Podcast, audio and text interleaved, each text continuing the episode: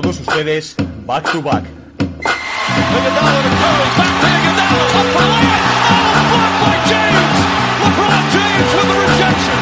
Anthony. Anthony for three.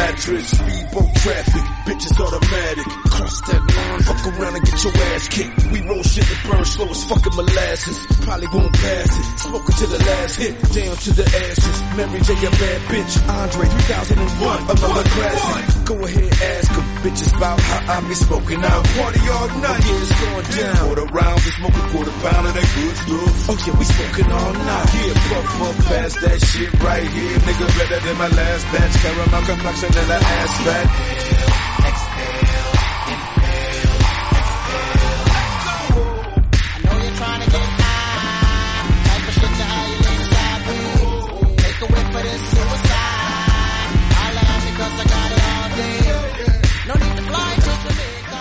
Muy buenas a todos, bienvenidos una semana más a Back to Back. Esta semana empezamos con Dr. Dre. Yo creo que sobran las presentaciones de una auténtica leyenda del rap con su canción Kush, una colaboración con Snoop Dogg y Akon. Y es una canción que yo creo que, bueno, a lo mejor muchos no la conocéis. En principio iba a formar parte de un álbum que al final no sacó. Poco tiempo después, esta canción es del 2010, poco tiempo después de publicar esta canción sacó el álbum de la banda sonora de la película Copton, Dr. Dre, con muchas colaboraciones, pero esta canción junto a Inice Doctor, que la pondré en las próximas semanas, acabaron como singles, pero de una calidad inmensa.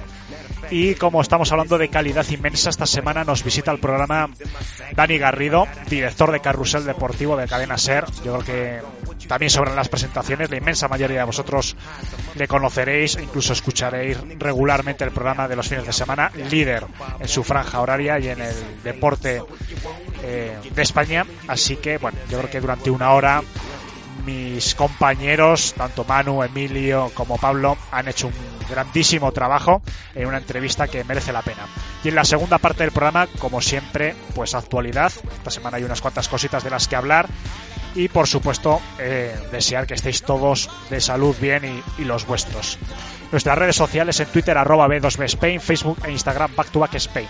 En Facebook e Instagram también pondremos las canciones y por supuesto al final de este podcast podréis escuchar la canción entera y sin cortes. Bienvenidos una semana más a Back to Back.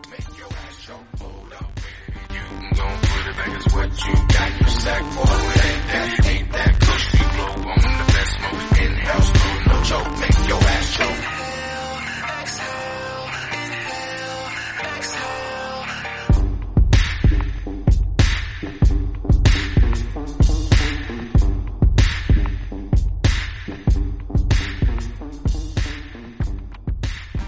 Muchas gracias Alejandro por, por, la introducción y bueno, tal y como ha dicho nuestro compañero, comenzamos con la primera parte del programa. Hoy me acompañan Manu Raez y Pablo Municio. ¿Qué tal compañero? Bueno, ¿qué tal Emilio? Un placer. Muy buenas, un placer y me alegro de estar de vuelta, que he estado muchas semanas un tanto inactivo. La verdad que te hemos echado de menos, Pablo. ¿Por dónde, por dónde has andado? Nada, he estado también con proyectos personales y demás, no he tenido tiempo estos días y me alegro volver porque la familia de Back to Back es muy agradecida y muy acogedora. Y es que hoy es un día muy especial para el programa porque tenemos el inmenso placer de contar con, con una, una, de las referencias periodísticas de, de, nuestro país. Hoy ha venido Back to Back para hablar de baloncesto y de la vida en general el director de Carrusel Deportivo, programa líder de la radio deportiva española, Dani Garrido. ¿Qué tal, Dani? Hola chicos, ¿cómo estáis? Un placer, el placer es mío. Bueno, la primera pregunta, Dani, es obligada, viendo los tiempos que corren. ¿Cómo, cómo estás de salud? ¿Cómo, ¿Cómo va tu vida, tu vida diaria? Porque la verdad que, que nos la han cambiado un poco. Bueno, pues sí, el cambio es grande. Eh, simplemente no nos piden quedarnos en casa. Creo que es una obligación, lo tenemos que, lo tenemos que hacer. eh, y me siento bien, eh, me encuentro bien.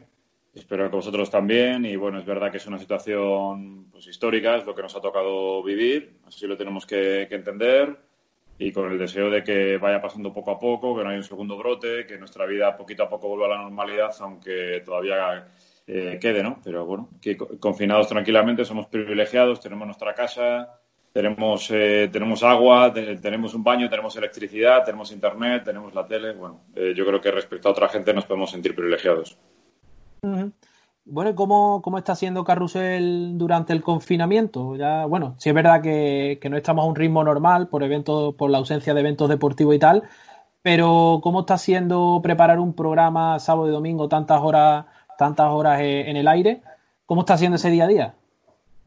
Bueno, pues eh, evidentemente Carrusel eh, sigue siendo Carrusel, es muy, es muy obvio y se, ha tenido que de alguna forma reformular, ¿no? Reformular para convertirse en, un formato, si cabe, aún más entretenido, en el que nuestro objetivo es que, la gente se aleje mentalmente del, problema que nos ocupa, de la pandemia, y que al menos pues ese ratito de la tarde y noche, el sábado y el, y el domingo, piensen en otra cosa piensen en divertimento, en humor, en entretenerse. Hemos puesto en marcha concursos, por ejemplo, con, las familias para ver qué familia de España es la que más eh, sabe. Hemos, hemos recuperado eh, la memoria, hemos eh, intentado, estamos intentando recordar citas que fueron importantes para el deporte español, pasando, por ejemplo, por los, por los mundiales, rememorándolo con, con grandes protagonistas. En definitiva, presentar un, un programa que es, mucho más cercano al oyente. A medida que van pasando los días nos estamos acercando mucho más al oyente, nos estamos dando a conocer, la gente tiene muchas ganas de hablar y bueno, es un programa,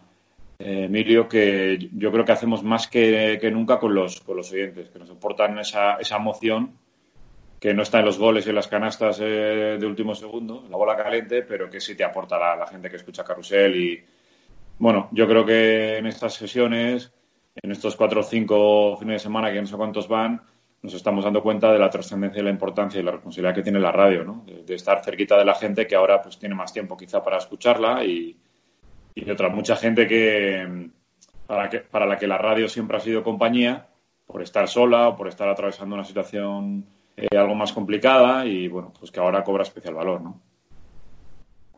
Bueno, ha disminuido el ritmo, pero realmente el fin de semana sigue siendo tan duro, con muchas horas de trabajo y también de tensión, ¿Cómo es el load management de, Dani Garrido un lunes, un martes, después de, después de tanta tensión en el fin de semana? Bueno, no, no es tensión. trabajar en la radio tiene sus cosas buenas y sus cosas malas, como cualquier trabajo, pero también, eh, vuelvo a lo mismo, somos privilegiados, lo que sí le estamos dando es más al tarro.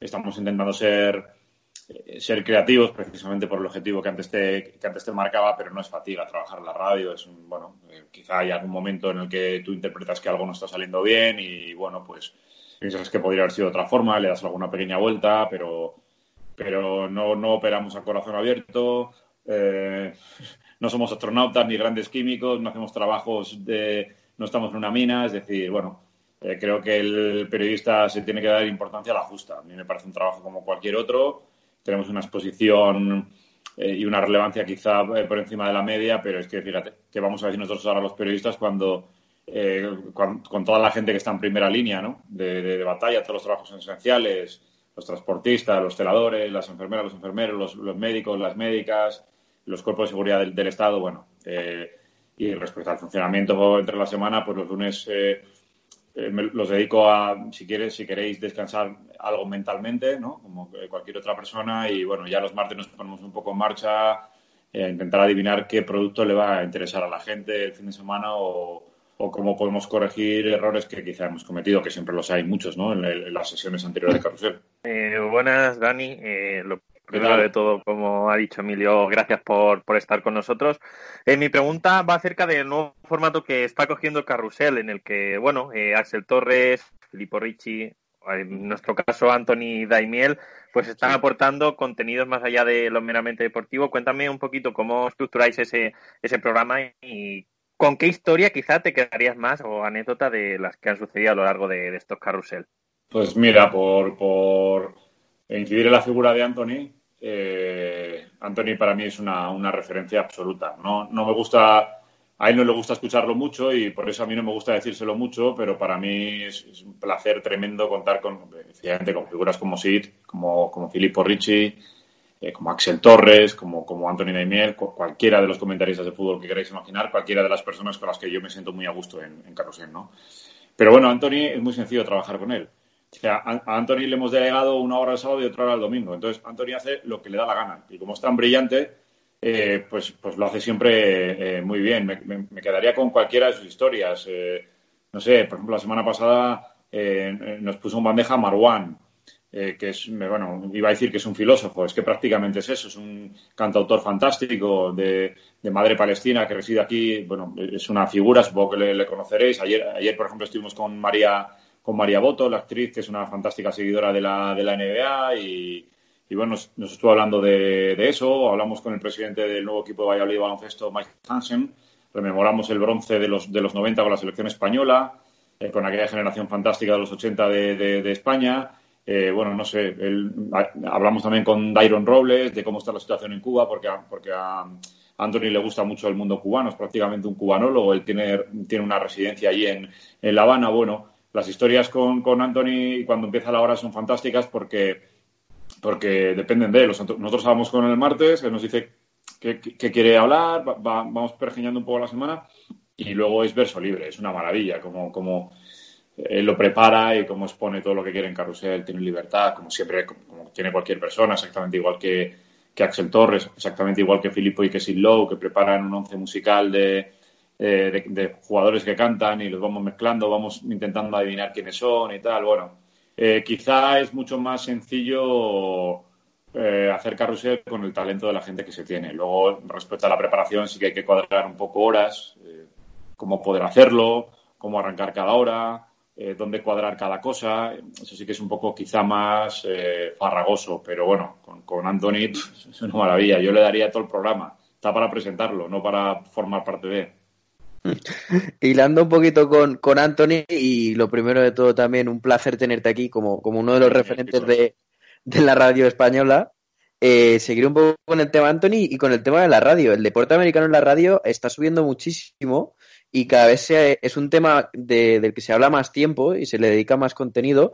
Eh, por ejemplo, en, el carrusel vais a hacer el, draft de la NFL y, y, yo me he planteado siempre el, el si podría existir en un futuro un carrusel de NBA en directo. ¿Cómo lo ves tú para un futuro? ¿Y cómo ves este tratamiento?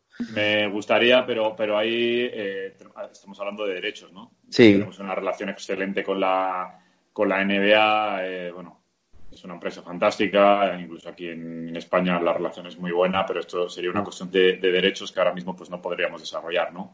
Mm. Eh, pues, bueno, sería un sueño de cara a futuro, ¿no? Imagínate las finales, ¿no? Pero bueno, estoy, insisto que ahora mismo es, ciencia ficción porque se depende de los derechos de, una organización que funciona de manera excelente, ¿no? Mm. Eh, respecto al deporte americano, sí, tienes toda la razón. Nosotros contamos con, la figura, sobre todo, de, Anthony. Y mm. bueno, contamos con la figura también de Ponsetti, a través de mm. Yanquilandia, que es una, bestia parda, y de la gente de 100 yardas, de Ike Sagasti, de Luis Jones, de Javi Gómez, que son gente fabulosa, fabulosa con unos conocimientos eh, tremendos y una capacidad y un entusiasmo eh, que llevan a cabo en cada intervención en, cada momento de la, de la, cadena SER. Y efectivamente, el jueves vamos a hacer el, draft de la NFL. Yo no soy, soy cero especialista, absolutamente cero especialista de la NFL. Yo me veo algunos partidos en la, en la tele, como con Moy, con Javi, eh, con, la gente que, con Mac, con la gente que los, que los narra. Me gusta seguirlo, con Andrea pero no soy un especialista. Veo los, partidos, comprendo las cosas básicas, pero sí me gusta el show que se monta en torno a ello. Y, bueno, el jueves sí, vamos a, vamos a participar de esa retransmisión de, creo que es de, las, de, la primera ronda en sí de, la NFL, de ese, de ese, draft, y para ver qué, quarterbacks eh, salen qué, qué tipo de jugadores aportan a las franquicias que son que este año han funcionado peor, pero bueno, yo voy a participar casi casi como mero oyente, mm. pondré, la cara, pero vamos, que, ahí los que tiran son Ponce, Iker, eh, Luis y Javi, ¿no? Sea, algo un poquito más de la NBA, aunque no soy para nada un especialista, por supuesto, pero de la NFL reconozco que, que voy muy pez. Sí, sí me gusta el deporte americano, cómo lo conciben y el, y el show que representa siempre, ¿no? Más allá incluso del propio juego. ¿Y ves bien cómo ha crecido en la radio este contenido? Porque siempre ha sido un tema muy, muy tabú en la radio, ya que siempre ha reinado el fútbol de manera desmesurada y es normal, porque estamos en España, es el deporte rey, pero eh, ha subido muchísimo el deporte americano. ¿Tú cómo ves eso? Bien, bueno, yo me, parece que el, fútbol eh, todo lo puede. Yo creo que no es demagogia y es que realmente es así. O sea, no hay más que ver las audiencias, las referencias que tenemos. Eh, lo que supone, por ejemplo, el, en este debate ahora del fútbol, de cómo tiene que volver, de, eh, partiendo de la base de que, por supuestísimo, la crisis sanitaria es lo que nos ocupa y ojalá acabemos con, con que vayamos al escenario cero de contagio, por difícil que sea, y que no fallezca ninguna persona en este país, en ningún lugar del mundo, ¿no? Por, por el COVID.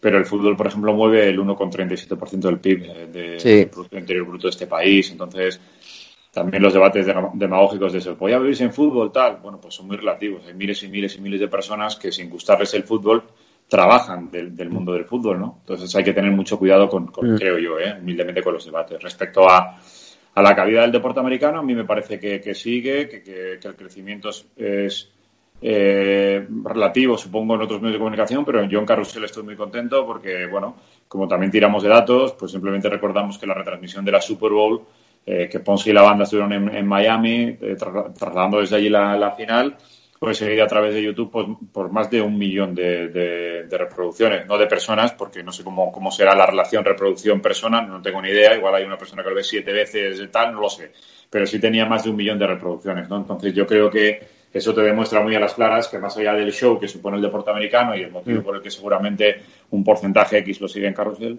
eh, pues bueno, pues eh, interesa, ¿no? Igual la, yo creo que los dos principales focos, por supuesto, son NFL y NBA. No vamos a mm. hablar de, hockey hielo o no vamos a hablar de, béisbol o, bueno, eso ya está fuera de nuestro alcance y consideramos que a día de hoy no tiene interés, pero estos dos mm. deportes yo creo que eh, la NBA es referencial y mm. la NFL pues poquito a poco, poquito a poco se abre hueco y aunque tienen menos seguidores son muy fervorosos y muy están yo noto que están mucho más especializados que por ejemplo en el fútbol los pocos que hay habéis estado hablando tanto de, tema horario, de derechos con el, con el deporte americano, pero a veces la casualidad hace que, un tema, en este caso de deporte americano, una, una trágica casualidad como la muerte de Kobe, eh, tenga un protagonismo eh, a lo largo de una tarde de, fútbol en carrusel. Y yo es que recuerdo, el, creo que fue el 26 de enero, un domingo, en el que el Madrid jugaba prácticamente a las 9 de la noche y a las 8 y algo eh, salta la noticia. ¿Cómo viviste esas horas de radio? ¿Cómo intentaste organizar el tema de,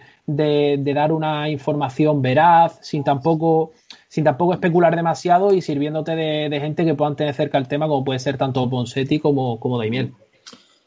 Bueno, pues yo lo recuerdo como uno, de los momentos más tristes desde que desde que soy periodista. No me gustaría hacer un, evidentemente un ranking, es obvio, ¿no? De los momentos tristes, pero pero bueno, yo creo que los de, tengo alguno más. De, recuerdo el fallecimiento de un presidente del Athletic Club cuando yo estaba en Bilbao, muy jovencito. El presidente Javier Uría, eh, que falleció con apenas 41 o 42 años.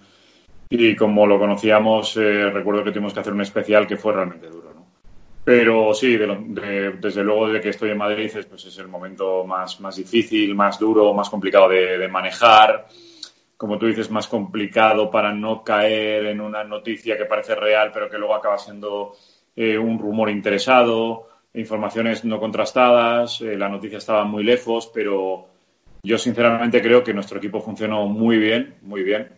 O la premisa de todo lo que diéramos fuera, eh, fuera así, porque era una materia muy dura y muy delicada.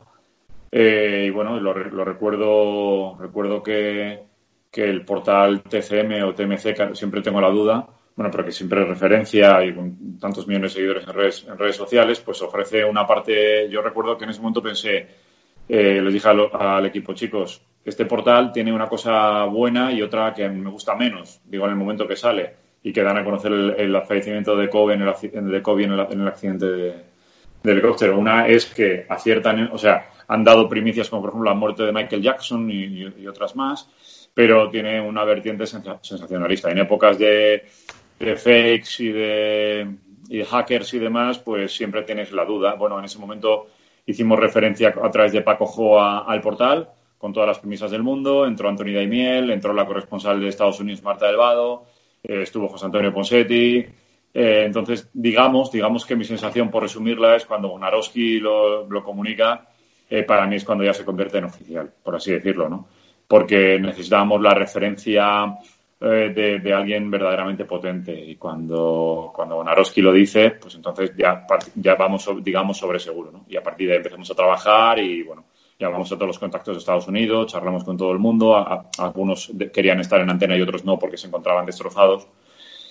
Pero bueno, claro, es que esa noticia iba más allá del deporte americano, de una referencia de la NBA, estábamos hablando de uno de los mejores deportistas de la historia. No solo la cancha, sino por el aura que, que tenía y que se podía tratar desde muchos lugares. Llegó incluso al mundo de la cultura a través del Oscar que ganó con su carta de despedida, que se convirtió en un corto fantástico. Bueno, había muchas, muchas aristas para poder, para poder tratar una noticia tan trágica como la muerte de Kobe.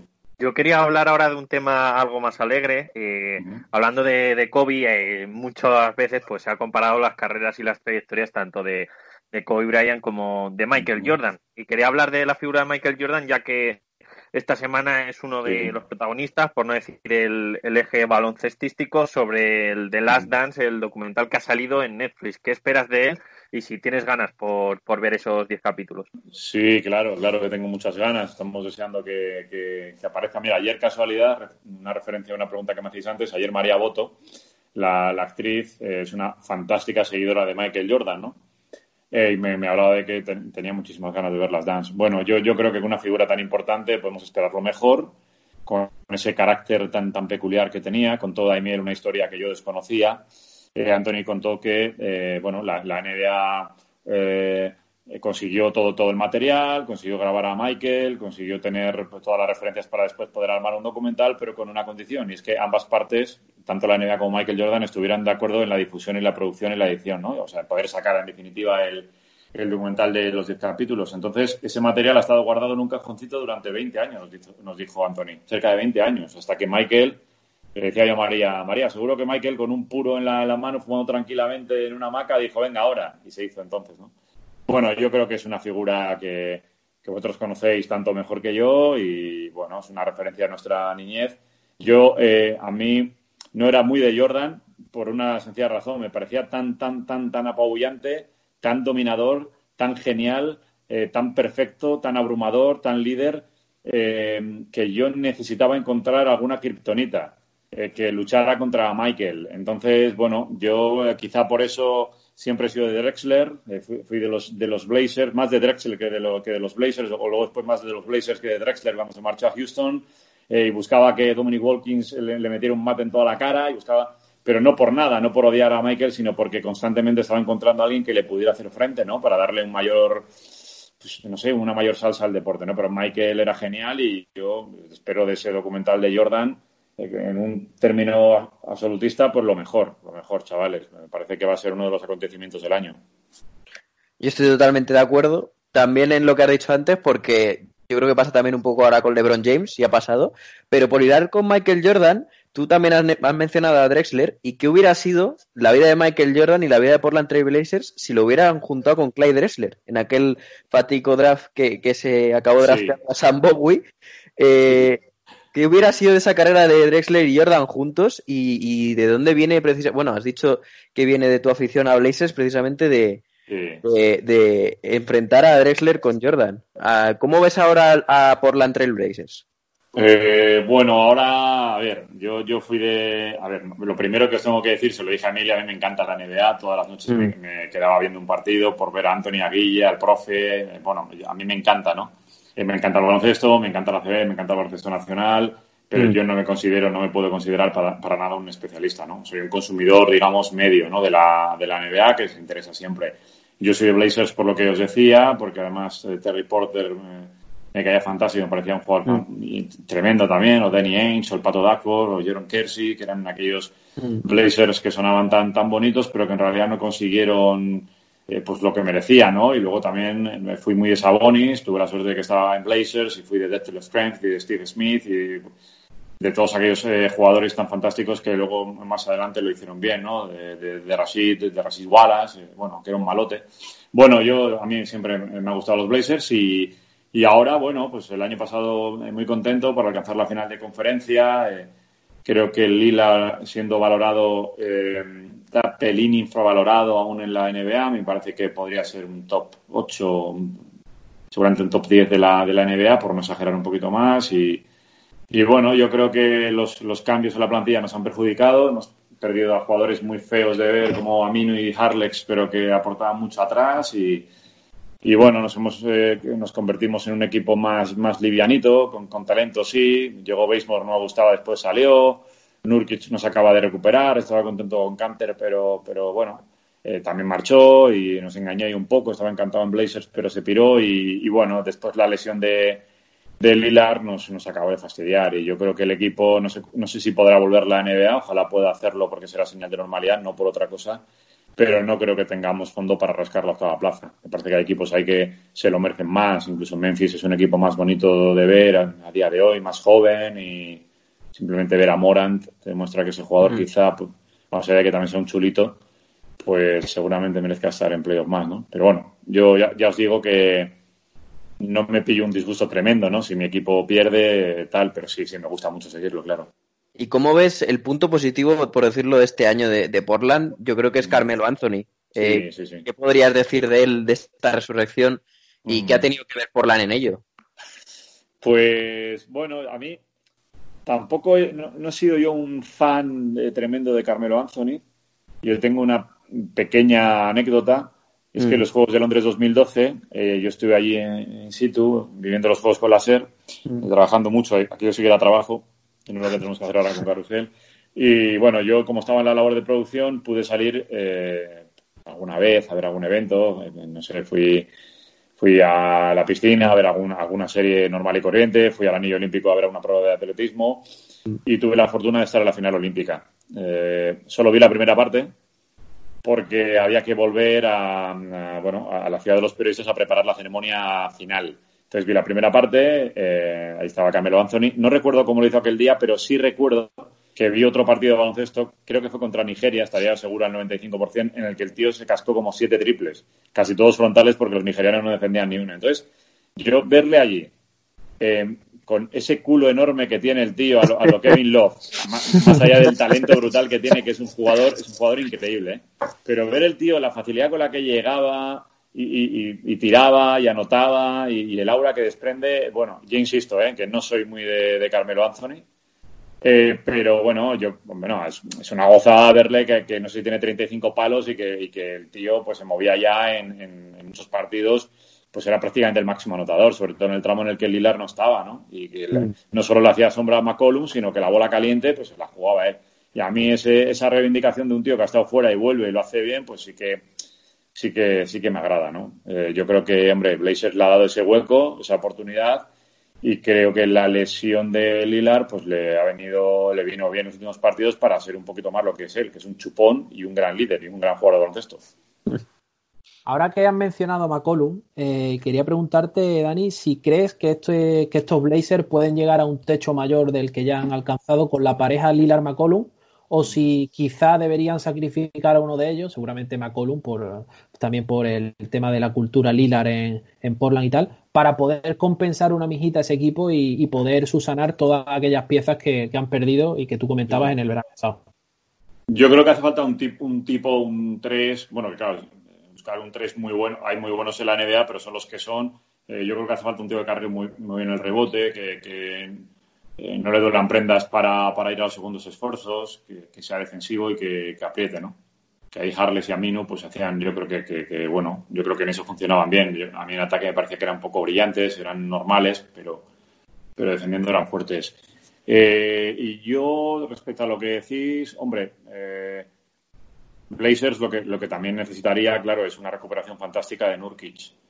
Eh, y que defienda, que defiende mejor que Canter, es cierto, pero que fuera duro defensivamente, ¿no? Y a mí me parece que Nurkic es la clave.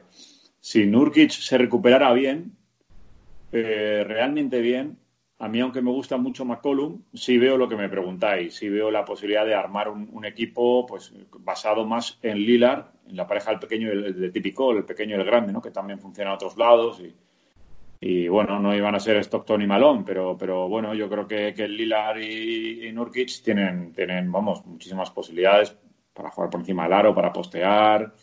Eh, bueno, y ya si me, si me, pides algo más, pues con, con Lilar y con y con, um, con Nurkic, si tuviéramos un tío fuerte eh, para defender por fuera y un tirador importante, pues, pues molaría. Me, fíjate, claro, si, si Anthony y Trevor Ariza eh, hubieran llegado al equipo hace cinco años, pues, pues seríamos el gran favorito para ganar el anillo, pero eso no ocurre ahora. Sí, respondiéndote por no liarme mucho, que voy por los cerros de Úbeda, claro, si se recuperara muy fuerte Nurkic, estuviera bien, yo vería la posibilidad de, de aligerar un poco más salarial con, con McCollum y complementar más el equipo. Justo uno de los rumores que estaba llegando, o informaciones que se estaban llegando en estas últimas semanas, era del posible regreso de la Marcus Aldrich a, a Portland, que además él estaría encantado de, de volver de nuevo a, a, Oregón y me gustaría saber tu opinión acerca de eso y que y si podría ser eh, un intercambio a lo mejor con San Antonio, si quizá Portland tendría que coger algún contrato tóxico y quitarse a McCollum para traer a, a Aldrich y a algún otro jugador de, de allí. Joder, a mí lo que me parece de Aldrich, eh, a ver, yo joder, no niego el jugadorazo que es. La, la disciplina que tiene, eh, sus, sus, números son impecables. Pero es que me ocurre una cosa con él, que reconociéndole todo, reconociéndole que, que, que es muy bueno, que nunca en la, en la, vida será ni David Robinson ni Tim Duncan, pero que sí que, es, sí que es muy bueno, a mí me parece muy feo de ver. O sea, a mí me parece que cada vez que va a armar el tiro con ese, esa especie que levanta, parece que va a tirar y luego tira a la derecha, arquea y lo tira, me parece que nunca la va a meter. Y siempre la mete el tío. Eh, yo, yo, yo, creo que, que, ya está tuidito y que igual está en los últimos años y que, bueno, que sí, podría, podría ser un, un contrato corto para, apurar alguna posibilidad más el año que viene y, efectivamente, un tío de, de, de, mucho peso y que podría ser líder, ¿no? Pero no, es, no sería el jugador que, más me, entusiasma a mí ahora mismo, ¿no? Porque yo creo que Lilar sí está en ese punto madurez, que ya es suficiente y para gente ya experimentada tirar un poco del carro ya está Ariza, que no sé sinceramente cuánto ha firmado y si Carmelo Anthony va a continuar el año que viene, ¿no? Eh, pero yo creo que el jefe por dentro es Nurkic y en torno a él si se recupera habría que montar otra idea. Creo, ¿eh? Creo. ¿Ves, por ejemplo, otra alternativa que siempre ha sonado para Portland? Eh, como puede ser Kevin Love, que quizás es un poco más joven y puede pegar más con, con ese proyecto. Mm. Bueno, es que Kevin Love también tiene el culo grande, chavales. Sí. Entonces, ¿qué hacemos? claro, es que... Eh Vamos a hablar también si queréis de otros equipos, ¿eh? que, que, también controlo otros equipos, pero eh, bueno, Love, ah, claro, sí, Love es lo que, lo que te da, te abre mucho el campo y pues te la, te la enchufa, ¿no? Mm. Y parece que, que últimamente había, había, entendido que, o por lo menos puntualmente, que tenía que jugar un poquito más en la pintura, pero debe ser un personaje un poco difícil de llevar, ¿no? Como, como cualquier estrella de la NBA, pero bueno, su valor sería innegable y este tío sí la enchufaría de fuera, ¿no? No sería Chris Mullin ahí con la zurda tirando desde la esquinita, porque es otro tipo de jugador, pero, pero claro, sería una amenaza muy importante desde fuera, que, yo creo que es que esa amenaza, Lilar es brutal, eh, tirando, eh, McCollum tira bien, Alicia tiró bien y ahora no tira. Carmelo Anthony sí, pero, pero no sabe, no se crea la jugada, ¿no? Yo creo que, que, que la, la, tira, pero, pero ya no es un tío para hacer el step back y para, para, mm. para lo que sé, para cortar rápido la zona y recibir y tal. Bueno, es genial, ¿no? Pero sí, claro, que Bill Love eh, sí molaría. Pero tampoco me, me, parece que habría que darle una cosa de que firme, yo qué sé, el contrato se absorbe, si tiene contrato hasta 2023, que hasta 2024, claro. que se quede en su casa eh, por Paul, la verdad, porque llegó, parecía que iba a poder jugar, finalmente eh, no pudo hacerlo, tuvo un rol más de segundo coach. Eh, ¿Qué balance haces del papel de Pau y si crees que ah, podría volver a Portland o por, por parte de, de, staff o algo así en algún futuro? A mí me gustaría que, se, que lo primero, lo obvio, que se recuperara, que se recuperara 100%, pero mm. es mi mayor ilusión. Yo ya casi no lo veo en clave NBA, eh, para mí ha sido el más grande. Pues libra por libra, no, sé, quizá Juan Carlos Navarro en cuanto a genialidad eh, pueda discutirle, en, si quieres, en calidad, ¿no? Pero bueno, Pau ha sido el más grande, uno de los deportistas eh, más importantes de nuestro país. Fíjate, bueno, yo no voy a recordar lo que hizo con Lakers, ¿no? Eh, me da pena que no tenga la oportunidad de recuperarse bien y de, y de volver a jugar. Sea en los Blazers, eh, sea en el Barça, como catapulta hacia, hacia los Juegos Olímpicos del año que viene, de 2021, que a mí me encantaría que Pau pudiera, pudiera estar.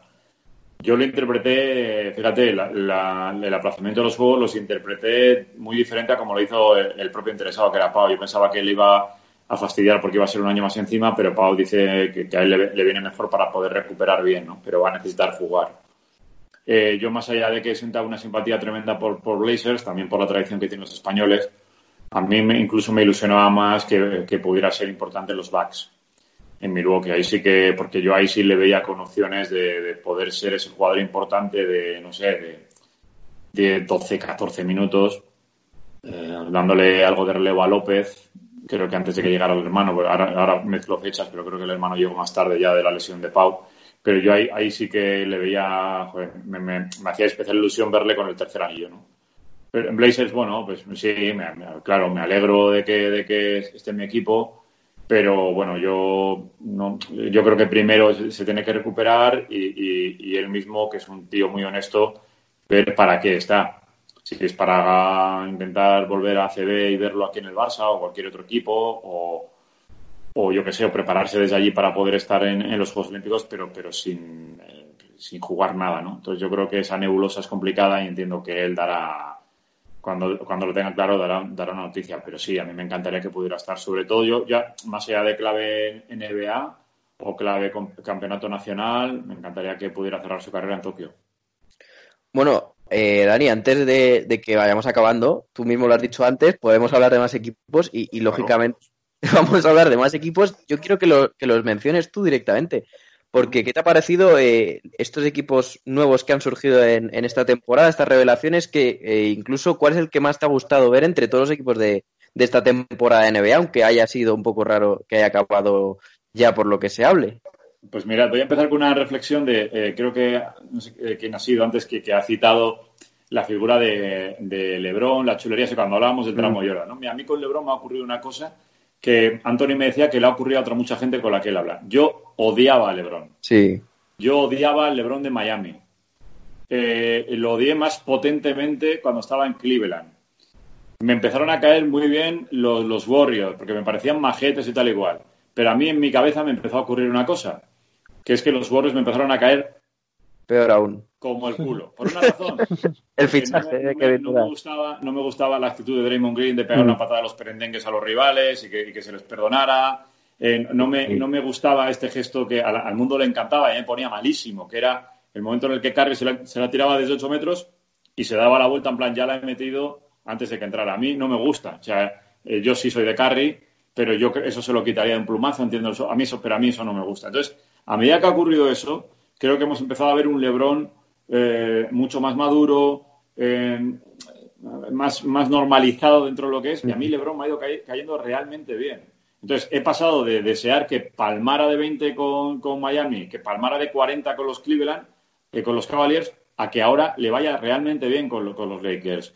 Porque ahora sí me parece realmente un super líder. Eh, se ha quitado encima a Kyrie Irving, que, a mí no sé por qué tampoco me, cae bien, y bueno, he leído muchas cosas de él y tal. Entonces, ahora me parece yo, ahora me he hecho de Lebron. Es una reconversión un poco extraña, pero yo me he hecho de Lebron y quiero que a él le vaya bien. Y, bueno, eh, veo ahí el duelo. Me gustaría que acabara siendo un, un duelo, claro, pero sería de conferencia Lakers-Clippers. Eh, yo voy con los Lakers. No me gusta tampoco, he sido de Kawhi, pero eh, por mi mentalidad europea y quizá futbolera, eh, no entiendo esto de no renovar con un equipo que te ha dado el anillo, no darle otra oportunidad más y cambiarte a los Clippers y buscar anillo en Spurs, anillo en, Toronto, anillo tal.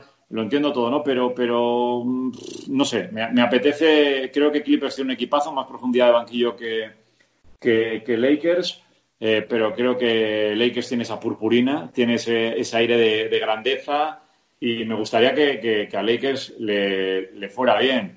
Eh, un equipo que, mira, eh, churras y merinas, un equipo que me ilusionaba tremendamente y que, y que ahora me aburre son los Sixers. Eh, a mí me encantaba, me encantaba esta batería de jugadores inagotables que tenía para, para anotar por fuera. Eh, Bellinelli, Iliasova, eh, o sea, J.J. Reddy, que, que, bueno, que es una absoluta máquina. Me encantaba, me encantaba que, que, que Ujú. subieran el balón y que si no se la jugaban en beat, abrieran y la matraca desde fuera, ¿no? A mí eso me flipaba. Y además eran muy alegres y te, te molaba ver cualquier partido, pero ahora son un jodido embudo. O sea, ahora verles con Al Horford por, por dentro, si le das a Horford no se la puedes dar a Embiid y va a estar todo por dentro. Y, y, Mm. y Simmons me, eh, me parece que está eh, sobrevaloradísimo. O sea, me, me- me parece que, que un tío que, que a día de hoy, lo siento mucho, no sabe enchufarla de tres, pues chico, pues muy mala suerte. O sea, me, me parece muy bien que, que la metas con la derecha y con la izquierda. Que juegues de espaldas, que cargues el rebote, que acabes el partido con, con 20, 15, 7. Me, me parece perfecto. Pero si no la sabes enchufar de fuera, no vas a ser nunca una, un- un- una gran referencia, ¿no? Entonces, Sixers ha pasado a ponerme enfermo cuando, cuando les veo. No me gusta verles. Y luego sí, me gusta ver a los Bucks, me gusta ver a los Lakers. De alguna forma me gusta ver también a los Clippers, aunque me, caen un poco más gordos. Me gustaría, a pesar de que lo, he dicho, lo que he dicho de Warriors, que Warriors volviera a tener una oportunidad, que todos estuvieran sanos, que todos se recuperaran. Eh, me- molaría, ¿no? Pero, pero sí, a mí este año reconozco que me gustaría que ganaran los Lakers. Respeto mucho a Celtics, me parece que es otra franquicia que, eh, que, que crece, que creo que Emma Walker es un chico que, que no es tan chupón como Kyrie Irving y no absorbe tanto el, talento de los demás. Y bueno, a ver si Jalen Brown ya pega, pega el saltito y se han quedado con Marcus Smart. Fíjate lo que sabré yo de la NBA, chicos, que yo entre Marcus Smart y Terry Rozier me hubiera desprendido de Marcus Smart. Y antes de Terry Rozier, pues bueno, pues ellos supongo que hicieron bien y se quedaron con Marcus Smart, que les da mucho más, ¿no? Bueno, eh, Celtics están bien, yo creo que les falta un punto para el anillo y yo, si me pedís un favorito, pues yo creo que, que Lakers Mm. sería el, el favoritísimo al, al oro, al, al oro, al anillo, vaya. Mm. Por alusiones con lo de los Sixers, porque yo también suscribo que ahora mismo son un peñazo. eh, cuesta, yo que soy muy aficionado a los Sixers y veo todos los partidos. Antes eran mucho más alegres, quizás menos competitivos, porque ya el año pasado con Jimmy Butler fue también como un salto a, a competir ya. Eh, quería preguntarte por, lo- por, lo- por los Lakers y por LeBron y cómo crees que puede afectar este parón eh, en la trayectoria de los Lakers, porque LeBron ya no es un chaval, tiene 35 años y es verdad que el año pasado estuvo 6-7 meses prácticamente descansando entre la lesión y la no clasificación a playoff. Eh, ¿Crees que le puede venir mal a Lakers, bien a Lakers? Eh, ¿Confías en algún otro equipo que pueda, que pueda aprovecharse de, de este parón? ¿Cómo, ve- ¿Cómo ves este futuro incierto de la NBA? Pues yo, chicos, no creo que sea demasiado bueno para Lakers. Tiene su parte buena y su parte mala. Eh, efectivamente, habéis amagado, son unos viejos. Los Lakers está claro que son unos, que son unos viejos, porque eh, est- está claro, está LeBron James, está Danny Green, que, que el hombre que ha pegado un bajón grande. No sé cómo estaría en playoffs, pero me parece que ha pegado un, bajón. Avery Bradley creo que tampoco es un crío. Ryan Rondo, más allá de la participación que tenga, eh, pues tampoco es otro crío. Anthony Davis está bien, es obvio. Eh, bueno, Kuzma es un crío, pero, pero bueno, creo que sí que tiene una media, no, no tengo los datos, ¿no? Igual estoy hablando de más, pero sí me parece que es un equipo bastante veterano. Entonces yo creo que por ahí para co- cobrar la forma, para cobrar la forma, les va a costar un poco más. Por establecer un paralelismo, ayer, ayer veía en la tele a Joaquín en Movistar y Joaquín decía, joder, el jugador del Betis decía, a mí me va a costar la, la vida, eh, ¿sabes? Eh, Ponerme otra vez bien y tal. Eh, claro, eso es comprensible. Pero Lakers, al ser más viejunos, tiene una cosa buena, que es que cuando se pongan, quizás están mejor que los demás. Y si ese momento de cuando se pongan, eh, todavía no es de playoff, vamos a ver qué se puede jugar. Evidentemente, si mañana empiezan los playoffs, eh, para Lakers es, eh, es una putada. Yo creo que sería una putada por el, por el tema de, de la edad que tienen, ¿no? Para la explosividad, para, para, para, para eso, la- es más complicado. Pero, pero bueno, yo es que confío mucho en LeBron. Creo que, creo que la cuadrilla que ha formado es la suya. Eh, creo que debería tener algún tirador más. Me parece que, no sé por qué, no sé si compartís mi sensación, pero eh, me da que Danny Green no es, no sé por qué, no está, no más allá de algún esfuerzo algún día puntual y de que defiende bien y que, pero no, no, no, ahora no le vería haciendo un 5 de 7 en playoffs, ¿sabes? En lanzamiento de 3. Entonces eso me preocupa un poco, ¿no? Que, que sea un poquito el, el embudo, ¿no? Y que Kuzma no del salto al frente y desde fuera también la enchufe. Pero bueno, eh, yo por resumir y por no liarme mucho más, creo que a corto plazo no sería bueno para los Lakers, pero una vez coja la, la rachita y estén bien, pues incluso puede ser hasta mejor. Bueno, Dani, te pregunto antes por equipos y ahora te voy a preguntar por, por los chavales, por los jóvenes que han llegado a la NBA estos últimos dos, tres años, porque hay una cantidad de chavales jóvenes que, que lo pueden romper. Eh, tú lo has dicho antes, por ejemplo, con Jamorant, está Luca, por supuesto, está Jason Tatum también en Celtics, lo poco que hemos visto de Sion. ¿Qué jugador de estos jóvenes eh, crees que va a ser el, dominante en esta futura época? ¿Qué más te gusta ver? El que más me gusta ver, Luka Doncic. Eh, es que me parece una, una jodida maravilla. Me parece la excelencia, es tan genial. Imagino un baloncesto que yo creo que muy poca gente puede, puede imaginar. Eh, me parece que va a dejar pequeño a en Petrovic enseguida. Yo era muy de Petro y bueno, yo creo que es otro. A ver, es un baloncesto muy diferente. Pero es que lo que hace Doncic me parece increíble. Yo, fíjate que lo que sabré, vuelvo a decir otra vez lo mismo, lo que sabré yo baloncesto, que yo pensaba que Luca era demasiado, eh, no demasiado, pero era algo lento, ¿no? Mm. Veía algo más rollo, vosotros sois jóvenes, pero rollo de Jan Bodiroga, ¿no? Por poner una referencia, mejor que Bodiroga, pero sí que, que Bodiroga era buenísimo, pero sí le veía un poco lento armando el tiro, tal, no sé qué, pero bueno, me como mis palabras con patatas y con papel. Eh, creo que es un genio, es un genio y me da igual que tenga 20 años que, que, 30, es que me da exactamente igual. Eh, luego, respecto a dominar, claro, eso es una cosa, yo creo que va a ser el gran dominador, ¿eh? Mm. eh me gustaría, me gustaría que, es que yo soy muy hater, que no fuera dominador Sion Williamson. Porque me parece. culo gordo. Sí, porque efectivamente el club, del, el, club del culo gordo. Pero es que me, parece que es, eh, joder, que es en plan, yo te, yo te voy a meter la canasta porque yo te lo digo. Entonces, voy a penetrar, te voy a arrasar voy a intentar meterla para abajo, pero es que si no la meto voy a coger el rebote y otra vez voy a coger el rebote y otra y te voy a... porque en estas ya he hecho varias. Sí. Entonces me parecía un, chaval, entre eso y que se quedaba sobado ahí en, el, en los banquillos y tal, decía, ¿este tío de dónde ha salido? luego digo, hostia, que, el tío parece Wilkins. Y digo, no, no, es mejor que Wilkins. O sea, el, tío por dentro parece... A ver si va a ser Barkley. No, no, es que igual, es, que igual es mejor que Barkley. Eh, va, pero el tío no la mete por fuera. Y de repente hay un partido de fase regular que estaba medio sobado yo y digo, joder, pues, pues si te, ha metido, yo qué sé, 6 de 8, una, una brutalidad. Entonces yo reconozco que es una bestia de la naturaleza. No sé a dónde va a llegar, pero, vamos, a mí me hace ver que lo que no sé es dónde, eh, quiero decir, él creo que es un 2-0-2, no es más, ¿no? Que un 2-0-2, un 2-0-3 por ahí. Entonces yo, yo pienso, joder, este chaval al final de su carrera Igual la, especie humana, eh, los jugadores de la NBA miden 3-4 centímetros más. O sea, cuando mm. pasen, yo qué sé, eh, 12 años, ¿no? Cuando él esté para ganar anillos y tal. Entonces, este tío igual se tiene que enfrentar con defensores de 2-15 todos, o de 2-13 o de 2-11, que ya los hay, pero que ya sea la mayor. Entonces, no sé cómo, si a él el físico, la altura se le quedaría corta para, para manejarse. Mm. Que no lo creo. Ya te digo que estoy hablando de especie humana, no estoy hablando, pero siempre he pensado, digo, coño, este tío, ¿cómo puede dominar tanto con, con 2.02 o con 2.03 lo que mida, o 2.04, me da igual? Me, ha recordado, la frase mítica de Montes del artículo 32 de O'Neill. Yo hago lo que quiero cuando quiero y, como quiero. Sí, pues así. Yo, le veo un poco en ese, en ese rollo. Ahora, esto es lo de siempre. Me gustaría ver qué pasa cuando este chaval esté en playoffs y cuando tenga que ser defendido muy duro. Ahora, me parece buenísimo. Al que no puedo ni ver esa Young de, de los Hawks, eh, un poco por lo mismo, porque me parece muy chulito, pero también me parece un jugador genial, ¿eh? Mm. Eh, y como tiene poco pelo, me cae bien. Es como, ah, mira, tío, el chaval, el chaval no es guapete, tiene ahí como una vaporeta a la cabeza. Pero sí es muy bueno, me parece un chaval que es muy bueno. Morant también me gusta, me gusta mucho. Me parece que va a dar mucho, mucho de sí. Y bueno, yo creo que la camada de jóvenes jugadores es, es interesante. No sé si eh, tanto como otras, eh, otras generaciones, pero simplemente con Luka Doncic y, y Zion Williamson, pues fíjate, bueno, y partiendo de la base de que otro, de que otro crío es Giannis Antetokounmpo, claro, que también está para marcar una época.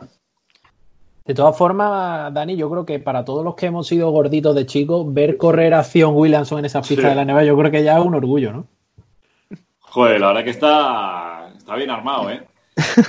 No, sé, yo no sé si es porque tiene un tren, supongo que el chico no tendrá nada de grasa, ¿no? Es obvio que, es una máquina de matar, pero es uno de esos cuerpos raros de tener tanta potencia en el tren inferior que, claro, le permite, a mí lo que me flipa, yo hablando con, con deportistas, no solo con jugadores de baloncesto, pero el jugador, el jugador lo que te dice, el de élite, dice que la clave en cualquier deporte es el segundo esfuerzo. O sea que la primera jugada te puede venir de, la, acción que sea, ya sea Carolina eh, Marín jugando a badminton, ya sea Sandra haciendo karate, ya sea Gonzalo Pérez de Vargas, el, deporte que sea, me da igual. Pero que la primera jugada te imaginas para ejecutarla. ¿no? Por la jugada que sea, la ejecutas, por, tu capacidad, tu explosividad, lo que sea. Pero que, el éxito del deporte es la repetición del esfuerzo y el segundo esfuerzo. Y, y es que este chaval, en eso no tiene, me parece que no tiene par, es una, es un salta, va una bestia.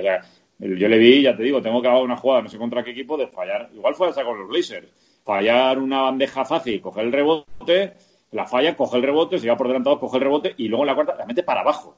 O sea, no es que saque, eh, yo qué sé, el tiro libre, o sea, la falta personal o dos más uno, no, es que te la mete para abajo.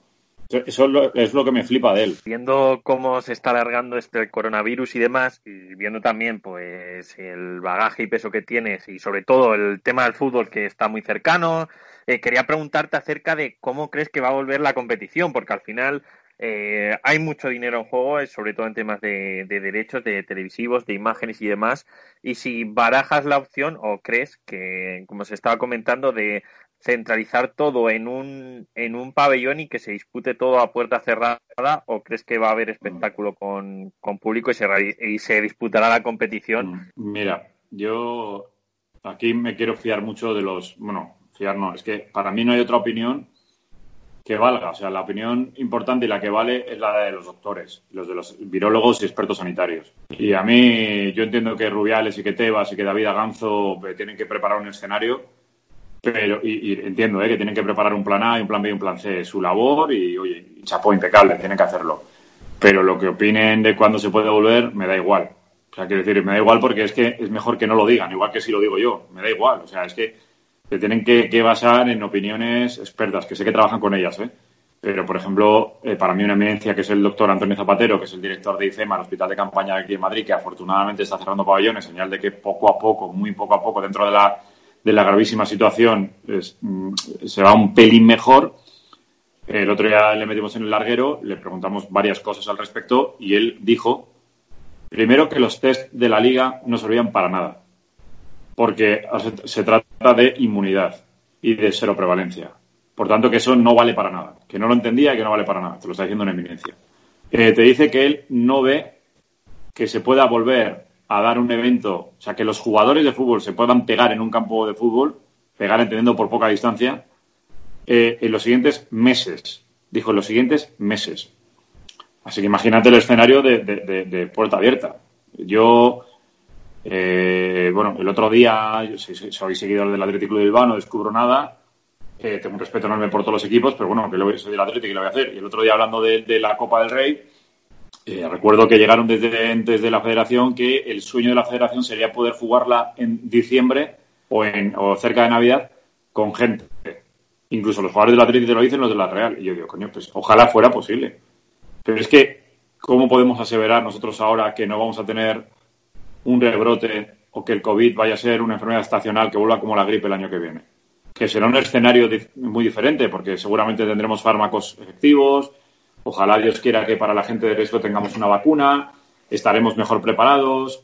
Eh, si hubiera que hacer alguna restricción tipo confinamiento sería mucho más eficaz, tendríamos una experiencia, ¿no? Esperemos que primero que no venga y que si llega el impacto no sea tal. Pero es que se me hace muy difícil, chicos, hablar de un escenario, de, mm. una posibilidad. A mí me parece, mira, me parece que el ACB, que no sé si lo habéis visto esta tarde, eh, ha anunciado cuál sería el formato de competición si se vuelve. Mm. Eh, dos grupos de seis, eh, pues esos enfrentamientos, para la gente que no lo sepa, enfrentamientos en esos grupos de seis entre todos y los dos primeros clasificados se cruzan en semifinales en partido único y la final sería tipo eh, Final Four a partido único.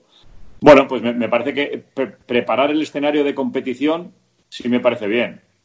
O, me, parece que puede ser efectivo, más allá de que alguno diga, coño, a mí por qué me dejas fuera si yo soy el 13 y va para arriba, tal, a mitad, no sé qué, por qué me metes aquí si yo era primero, por qué me tengo que enfrentar a los cinco para validar mi liderazgo, todo lo que queráis. El formato de competición me parece bien, pero ya de ahí a decir fechas y cómo se va a poder disputar y sede única y tal, eh, pues claro, imagínate, si vuelve el fútbol tal, no sé qué, puerta cerrada y tal, pero los equipos, ¿en qué lugares se hospedan? No tenemos hoteles. ¿Qué ponemos? aviones especiales, damos permiso al charter para que vuele. ¿Cómo vuela esa gente? Eh, mm. Cuando tengan que hacerlo por AVE, mm, ¿qué se hace? los aves están medicalizados. Es decir, es tal, tal el jaleo, tal el jaleo que yo creo que de momento es ciencia ficción pensar en cuándo se puede volver. Mm, es muy complicado, además. Eh, lo que comenta Dani es un poco la, línea editorial del programa. Yo creo que todos los que componemos el programa, tanto los que estamos aquí en la entrevista hoy como los que no han podido estar, eh, vemos muy difícil el retorno a corto medio plazo del deporte. Y la verdad que, como, como, se puede también un poco leer entre líneas, un poco insolidario, ¿no? Un poco también, incluso se te ponen los pelos de punta después de, de la situación que estamos viviendo y la gente que hay expuesta que, que estemos pensando Sí. un poco en, en deporte. Sí, yo, bueno, lo, lo que creo, lo que creo es que yo en todos los sectores de la vida, en todos los sectores de la vida, de todas las empresas, de- del ámbito que sea, estarán pensando lo mismo. Fechas para volver, eh, eh, eh, la persona que esté en el bar para abrir su bar, la, persona que se dedique, la empresa que se dedique a la siderurgia para poner en marcha las máquinas, eh, no sé, cualquier ámbito, ¿no? Lo que pasa es que esos, esos ámbitos no son em, em, televisados y no están permanentemente en la radio elucubrando con las fechas y también es un poco responsabilidad de los medios de comunicación, ¿no? Eh, que, que estamos permanentemente indagando, rascando, sacando fechas, es decir, nosotros tenemos mucho que ver en la historia, ¿no? Pero y de ahí quizá ese aura de, de insolidaridad de- del fútbol de decir, joder, esto están pensando en fechas. Yo creo que todo el mundo está pensando en fechas de retorno, solo que en otros ámbitos de la vida eso no se televisa o no tiene minutos de radio o minutos de, de, de esa charla que estamos manteniendo, ¿no? Pero entonces de ahí viene un poco la insolidaridad. Pero yo creo que sí que es verdad que hay que escuchar más a los médicos y a los actores principales que son los deportistas de cualquier ámbito. Porque después la gente dice, coño, tal, no sé qué, pero si ganan 10 millones de euros al año. Y coño, ganan 10 millones de euros, 4, 5, 1 o 24. Pero son personas, son trabajadores que sean de élite y tienen sus derechos y tienen el mismo miedo al, contagio que cualquier persona. Y hay que respetarlos como tal. No nos podemos poner eh, también nosotros elitistas por el hecho de que ellos sean élite. Hay que tratarlos como trabajadores. Ellos también tienen miedo y tienen miedo de saltar un terreno de juego y que se lo pegue un utillero, el jugador, una persona que se acerca en exceso por la calle para pedir una fotografía, eh, un miembro del staff, eh, otro rival. Mm, Tienen miedo de contraerlo y que, luego la cadena se abra y que esa persona se lo, se lo contagie a su pareja y la pareja a su, a su abuelo. Que tienen miedo, es muy comprensible. Hay que escuchar más a los médicos y a los jugadores. Sí, además, eh, hablando de, de la falta de solidaridad, de querer que vuelva un deporte, eh, los medios de comunicación y, por ejemplo, NBA eh, están haciendo muy buenas medidas con, con lo que son los partidos repetidos. Me parece una idea brillante que vuelve a sentarte para ver deporte en, en el sofá y además de los mejores momentos que, que hayas podido vivir. ¿Tú con cuál te quedarías si pudieras revivir un partido de NBA que quisieras ver? Que es una pregunta que, que estamos haciendo prácticamente a todos los invitados que están pasando durante este periodo. Un partido que se haya dado. Sí, Pues, pues, mm, no sé si cualquiera, yo tengo una memoria horrible, no me hagáis decir justo cuál fue, pero, pero yo creo que la, aquella final que fue Lakers Celtics, ¿verdad? Yo creo que Sí. cual- cualquiera de los partidos con Pau, uno, uno de ellos cualquiera, no me, me valdría que fuera uno de la serie o, o- o cualquiera de, de, de- de- de los que verdaderamente ganan el, el anillo, ¿no? Yo recuerdo especialmente esa serie y me recuerdo la alegría por el anillo español. A, a partir de ahí eh, me pareció espectacular cual- cualquiera de la serie del, del- del año pasado, el séptimo, el séptimo de, Warriors y, y Cavaliers, pero hombre, yo, yo me quedaría con, con- con uno de los que a Pau le, le dio el anillo, ¿no? Al margen de eso disfruto de cualquier cosa, ¿eh? Yo veo cualquier partido y me quedo embobado eh, mirándolo. Eh, no, me, no me quedaría, por ejemplo, con, con el séptimo, vosotros sois muy jóvenes, eh, una, una final de conferencia entre los Lakers y los Blazers. No me hagáis decir el año, pero el séptimo partido y entramos en el último cuarto, eh, 13 arriba, algo así, Blazers con, con Lakers. Y estaba Destelef Krems, estaba Studemeyer, estaba había gente muy, estaba Brias Sabonis y estaba Steve Smith, que se tiró 450.000 triples en el último cuarto, los falló todos y Lakers remontó, nos ganó y nos dejó fuera del anillo que íbamos a ganar.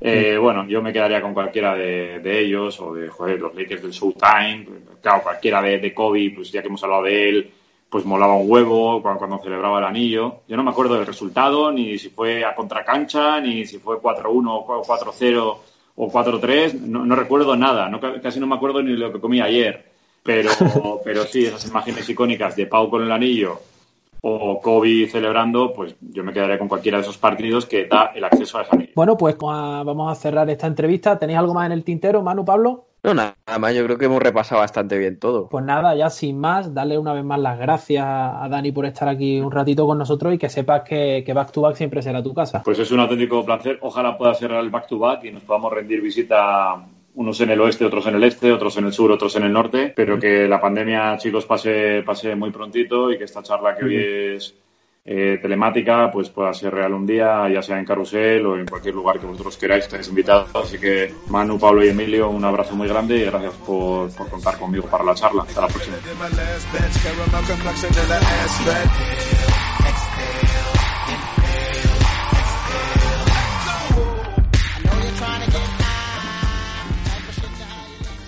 Bueno chicos, un grandísimo trabajo.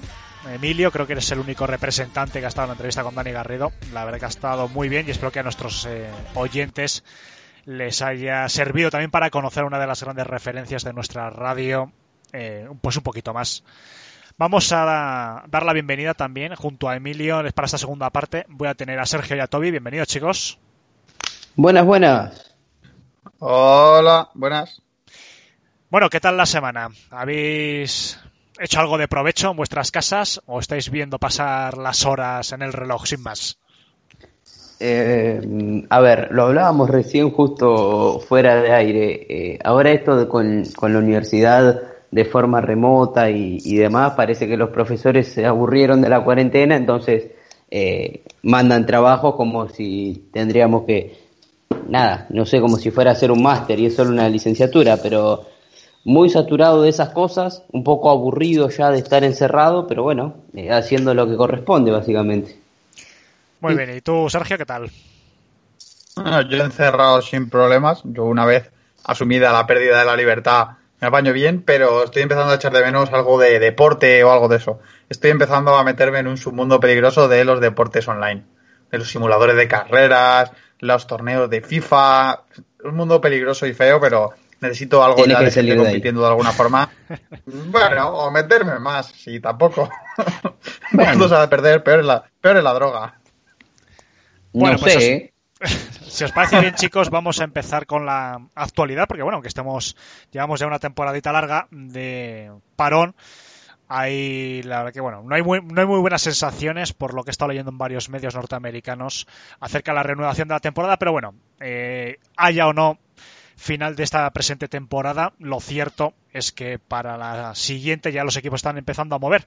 Así que vamos a empezar a hablar de los candidatos al banquillo de los Nets, que en principio el próximo año mm, con un Kyrie Irving y un Kevin Durant sanos tendrían que ser uno de los candidatos, por lo menos en el este, y se ve que ya hay varios entrenadores que están en el punto de mira de la franquicia de Nueva York, como son Tyron Lue, Jason Kidd, Mark mm, Jackson, entre otros.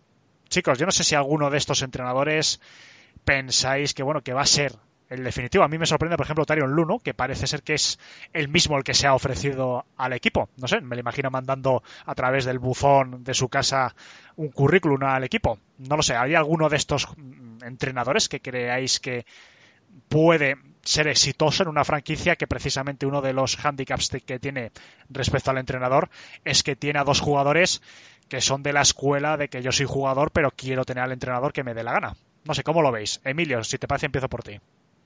Bueno, ah, perdón. perdón. Bueno, da igual. Toby, Emilio. Toby, Toby, dale tú, tío, dale tú porque te quiero, te quiero demasiado. Venga, empieza tú y yo te sigo. Dejé el micrófono ganas, abierto. No, no, dejé el micrófono abierto. Corta si querés, no hay problema. Venga, dime, Toby, no pasa nada. Cuenta.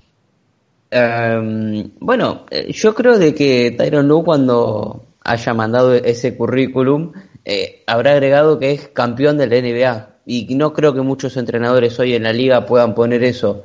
Eh, más allá de eso, creo que, a ver, no es un genio de la pizarra ni mucho menos, pero en sus tres años en Cleveland hizo tres finales y un título. Y sí es verdad que tuvo a quizás a la mejor versión de, si no es el mejor, eh, uno de los mejores jugadores de todos los tiempos, pero eh, algo bien habrá hecho Tyron Lue, porque si no, no se llega ahí, no se llega tan fácil. Entonces, creo que, que debe ser un muy buen gestor del vestuario, o que debe tener algún tipo de cualidad ahí, eh, que sabe no tocar mucho, que a veces es muy difícil para ciertos entrenadores, eh, simplemente hacer lo correcto y ya.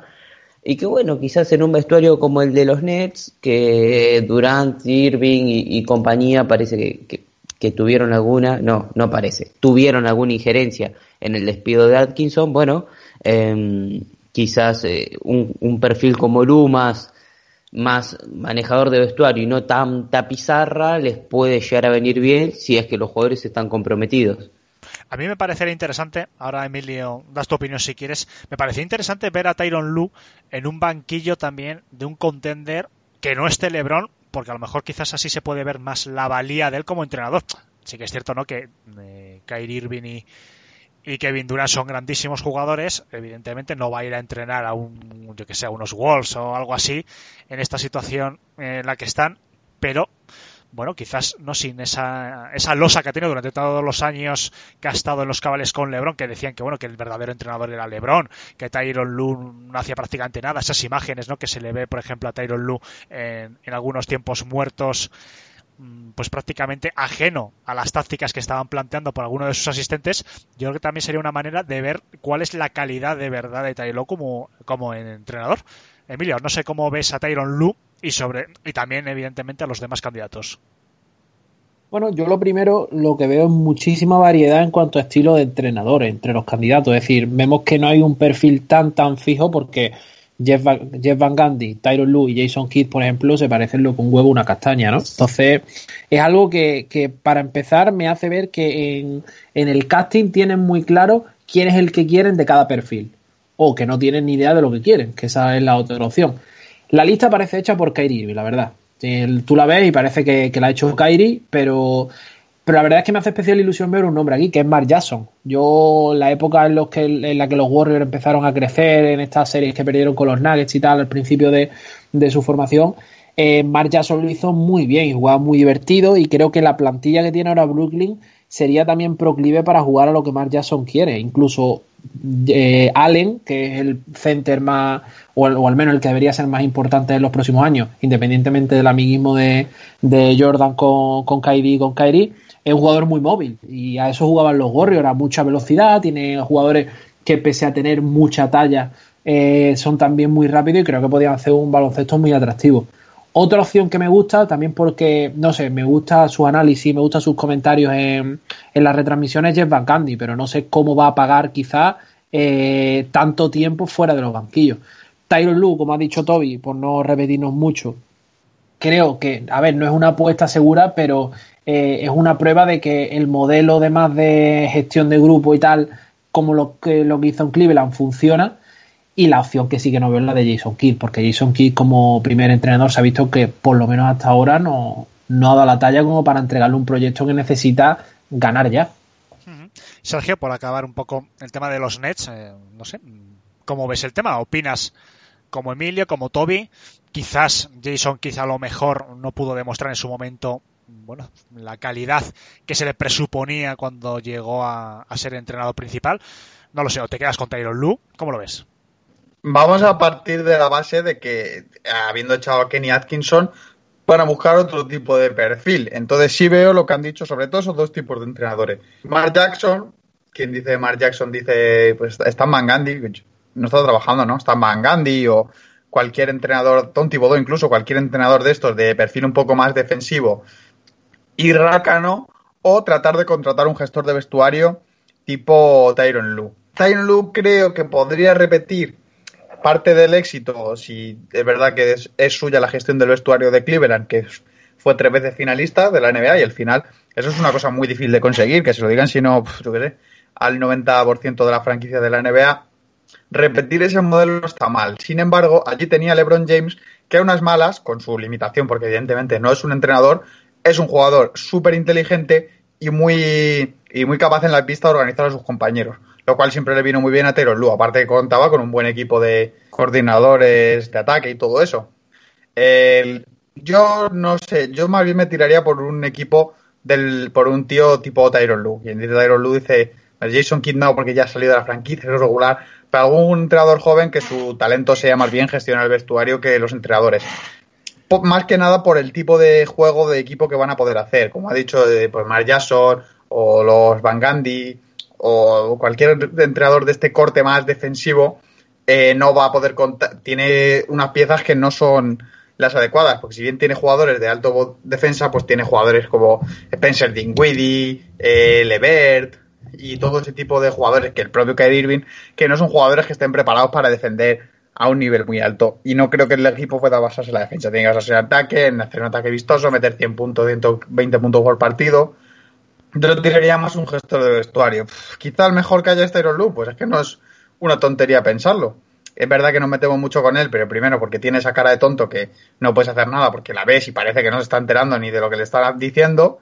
Eh, porque compartió tiempo con LeBron, que es uno de los mejores jugadores de todos los tiempos, y pues los méritos le están dando a él, aunque quizás sean también parte suyos, o también porque no ha demostrado nada más allá de ese equipo, pero bueno, quizás sea una buena oportunidad para empezar y si no, pues si no le gusta Kyrie Irving, pues ya buscarle otro entrenador. Bien, no sé si queréis comentar algo más del tema o pasamos al siguiente tema. A mí me gustaría agregar dos apuntes. Eh, primero, por más de que marcamos esto, la relación de, de Tyron Lue y Kyrie Irving y demás, el mejor Irving, creo yo, de su carrera lo vimos con Lu.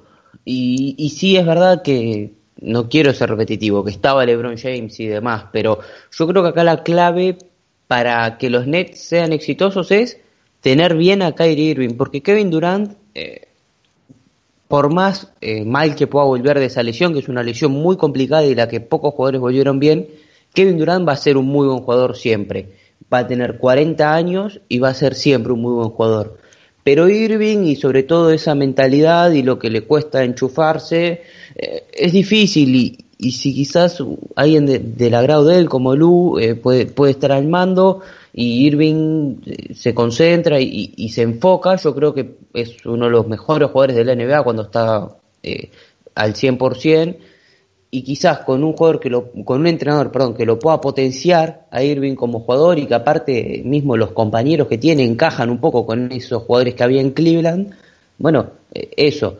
Y lo segundo, que Jeff Van Gundy estuvo dirigiendo a la selección de Estados Unidos durante todo el proceso de eliminatorias, le fue bastante bien, perdió dos partidos nada más, eh, y estuvo trabajando muchos jugadores de la G-League y demás, y muchos de esos jugadores terminaron en la NBA eh, quizás haciendo roster eh, como jugador 14 o jugador 15, pero muchos han hablado muy bien de él.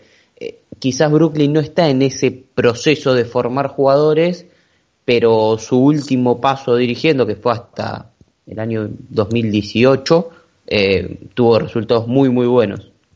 Sí, yo quería apuntar lo que dice Toby, que yo en cuanto a resultados y a conocimiento, soy muy pro Van Gandhi, pero ponía un poquito el asterisco, la duda, en todo ese tiempo que lleva sin dirigir un día tras otro a una, a una franquicia, que yo creo que tanto en cualquier deporte, ya sea fútbol, eh, baloncesto, tanto en Europa como en Estados Unidos, el día a día es distinto siendo entrenador de un club que, que, de una selección. Hay mucho menos desgaste, mucha menos gestión de ego.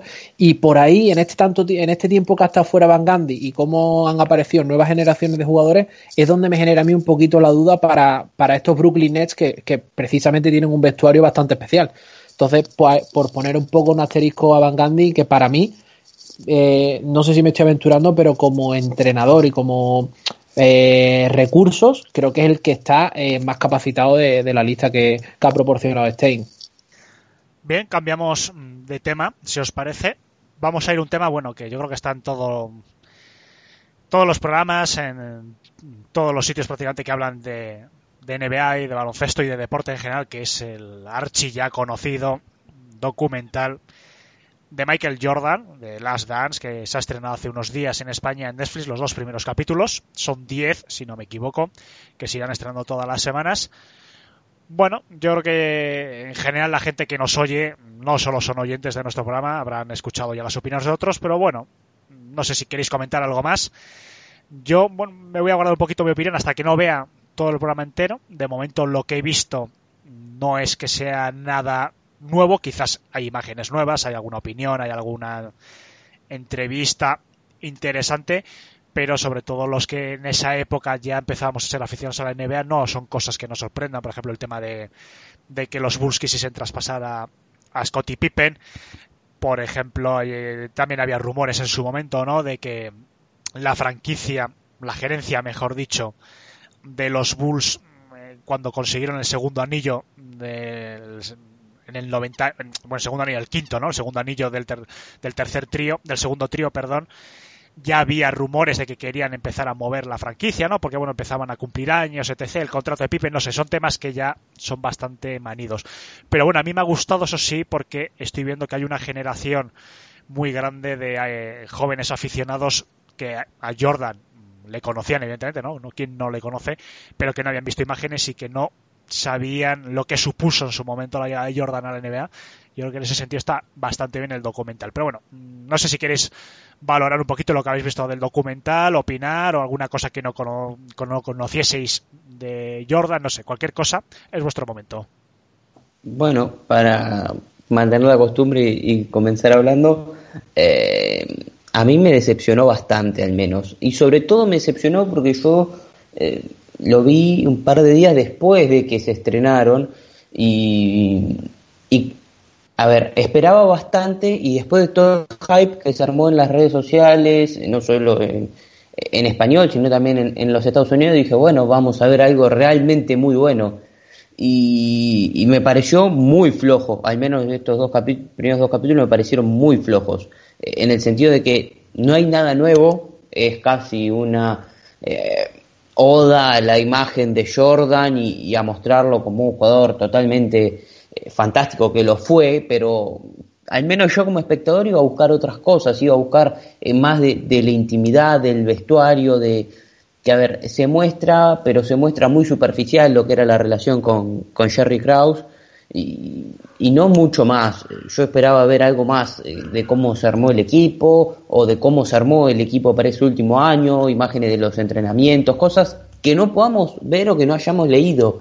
Eh, y la verdad, eh, al menos en estos primeros dos episodios no se mostró nada raro y, y me decepcionó un poco. Sí, hay algunos detalles buenos, pero para mí no termina de compensar toda esa, esa ansiedad que se había generado por verlo. Yo, en cambio, a mí me, a mí me gustado bastante los dos primeros episodios, ya no tanto por, por la información que dan, sino por lo que tú puedes detectar simplemente por, por los gestos, por cómo dicen las cosas los protagonistas. Eh, en el tema Pippen he cambiado muchísimo mi opinión porque cuando se dice que cobra poco y tal, que es un jugador que obviamente siendo el, el jugador número 122 en la lista de mejores, de mejores pagados en la NBA después de cinco anillos y tal, eh, es algo que, no se sostiene. Pero viendo cómo él firma ese contrato de 18 millones por 7 años, te das cuenta de lo que hay detrás. Es decir, él en su infancia, con las dos personas minusválidas en su casa, tanto su abuelo como su hermano mayor, él quería asegurarle un futuro a corto o medio plazo a su familia, independientemente del dinero que dejara de ganar. Y tenía el miedo de que otros jugadores actualmente no han tenido, como por ejemplo Isaiah Thomas o de Marcus Cousins, de no rechazar dinero para firmar algo después que lo que el miedo que él tenía de una lesión y tal se podía haber producido o simplemente que no hubieran funcionado los Bulls o lo que fuera y que y sabemos cómo era la NBA de esa época que no se ganaba tanto dinero entonces eso te pone un poco en mente eh, cómo era Scottie Pippen y también cómo, cómo su paso tanto por el instituto como por la universidad como por el por los primeros años de la NBA él siente que su primera responsabilidad es devolverle a su familia eh, incluso darle un futuro después de la pobreza que han pasado eh, en sus primeros años. A mí eso es algo que me ha impactado. Y después otra cosa que me ha impactado mucho es eh, la madre de Scottie Pippen, que parece, parece, esta abuela es un peligro, parece Martin Lauren disfrazada. Es que mm, me estaba llorando a carcajadas cuando la vi, porque esas cortinas, esa, ese, ese, ese vestido, esa, es que de verdad no podía aguantarme la risa dentro de la tragedia que fue la juventud de Scottie Pippen. Y Sergio, no sé si has podido ver los capítulos. No, yo en principio, primero no, no me interesa especialmente, porque creo que lo comenté la semana pasada. Es una historia que ya se ha contado, es otra forma de contarla. Quizá lo vea, pero yo soy además más de pregarme el atracón. Voy a esperar a que estén los. que son ocho capítulos, si no me equivoco, los seis, los que sean, que es a mitad de mayo así, tampoco me parece mucho, y me lo voy a ver todos del tirón y a ver qué es lo que me encuentro. En principio, por lo que he leído, escuchado y visto es la historia de eso, contada la historia de aquella generación de los Bulls, de Michael Jordan y tal.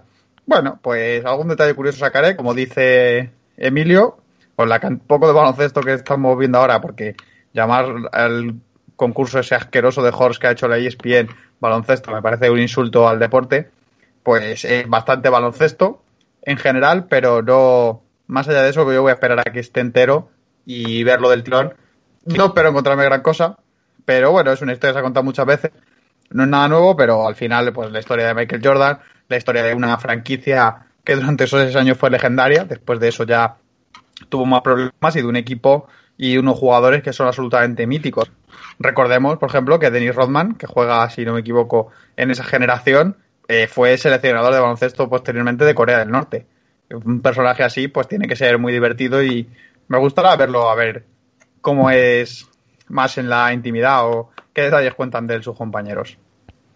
La verdad que sí, iba a comentar solo Emilio que es buen momento porque yo creo que por lo que hemos ido viendo, ¿no? Estos casi ya dos años que llevamos emitiendo el programa, yo creo que ahí tenemos oyentes que sí que son pues gente ya de 40 años y demás que tienen recuerdos que han vivido los 90 y la plenitud de Jordan, pero yo creo que hay una parte muy importante también de nuestros oyentes que no lo han visto, que prácticamente se incorporaron a la NBA pues a finales de la primera década de este siglo o en los últimos años y que mm, saben quién es Jordan, evidentemente han visto highlights, pero yo creo que es buen momento para que, creo que ya lo dijimos la semana pasada, para que cojan algún vídeo de YouTube que hay muchos partidos de los Bulls y que vean algún partido de completo de Michael Jordan para que vean lo que eran los Bulls de esos años, para que vean cómo ha cambiado el baloncesto, para que vean lo que era Michael Jordan. Si puede ser de playoff, mejor, ¿no?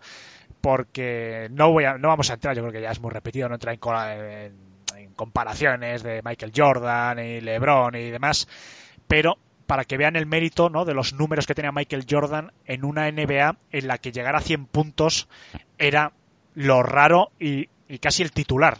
Prácticamente muchos partidos se quedaban en 70, en 80 puntos y Michael Jordan en playoffs solía hacer medias de más de 40 puntos en más de una temporada. Entonces, bueno, es interesante para que vean cómo ha cambiado y demás y yo creo que es una buena ocasión, ¿no? De, no sé, de saber de verdad cómo jugaba Michael Jordan, más del highlights, más de cuando ganó el concurso de mates a finales de los 80 y demás. Sí, Emilio. No, yo quería hablar un, aspecto de, de, Jordan, una dimensión de Jordan que eh, a los que somos más jóvenes, eh, bueno, en realidad, bueno, los que estamos aquí más o menos, todos entramos en una horquilla de unos 10 años, tú por encima, Alejandro, nosotros por debajo. Pero el tema de que nos han vendido siempre que Jordan tiene un aura, que bueno, que era Jordan y nada más, porque por donde pasaba prácticamente había electricidad.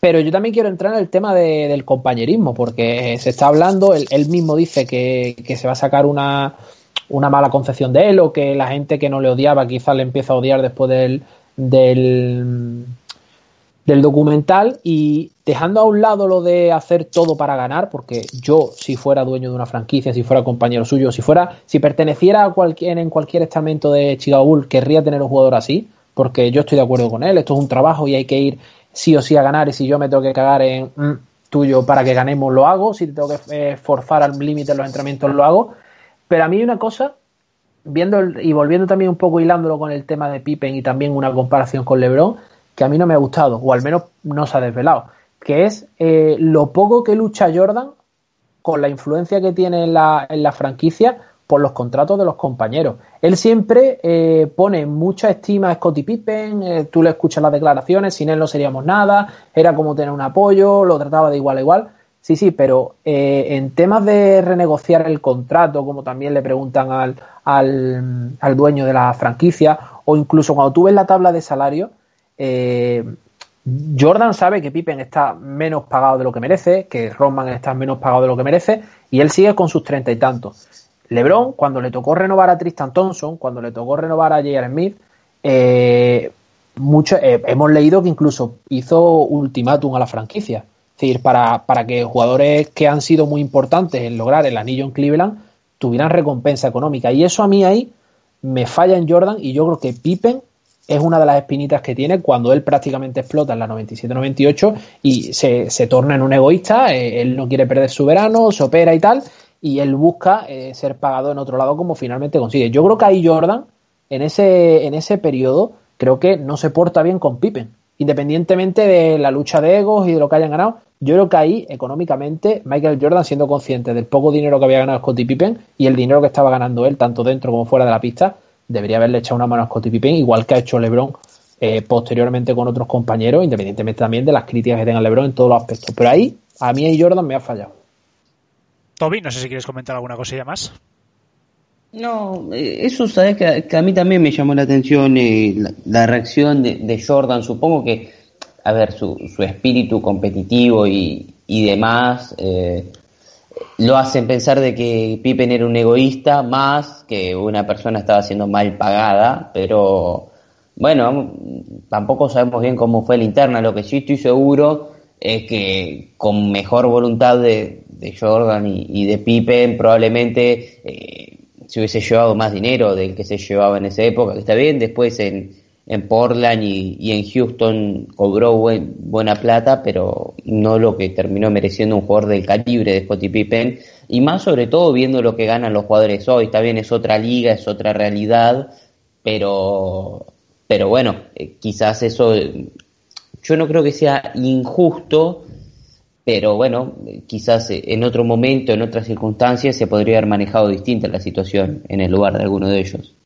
Pero a mí, Toby, eh, bien, es decir, para mí empieza a ser injusto cuando él, eh, en la guerra de, del, general manager con Phil Jackson, se posiciona públicamente con Phil Jackson y dice que él no tiene por qué jugar con otro entrenador.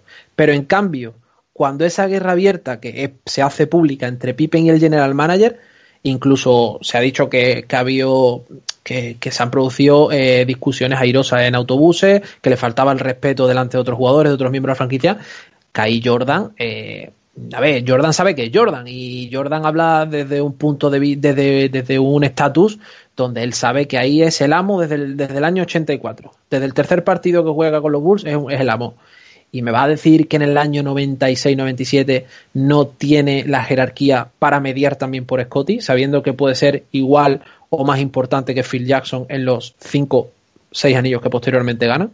A mí es cuando ahí me parece, si no te mojas para nadie, me parece bien.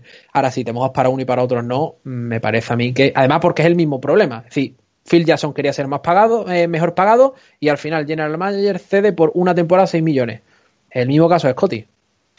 Bueno, hombre, yo mmm, voy a echar un mini capote a Michael Jordan. Desde que hay registros de los salarios en la NBA, que es desde 1990, antes prácticamente no se encuentran, hasta que se retiran ambos, se retiran más tarde, evidentemente dos años más tarde. Bueno, no es que se retire dos años más tarde. En años jugados, desde el 90 hasta que Jordan se retira en el 2003, quitando esos años entre los Bulls y los Wizards, y Scottie Pippen, desde el 90 hasta que se retira en el 2005, Scottie Pippen gana bastante más dinero que... Sí que es cierto que hay dos años, que son los que vosotros os referís, que es desde el, la, la temporada 96-97, 97-98, que Scottie Pippen gana dos millones y pico, y ya Michael Jordan tiene ese último gran contrato, que son de 30 y de 33 millones, porque antes, en el 95-96, hay que recordar que Michael Jordan también cobra 3 millones, tiene el mismo sueldo prácticamente que Scottie Pippen, poco más, poco más elevado.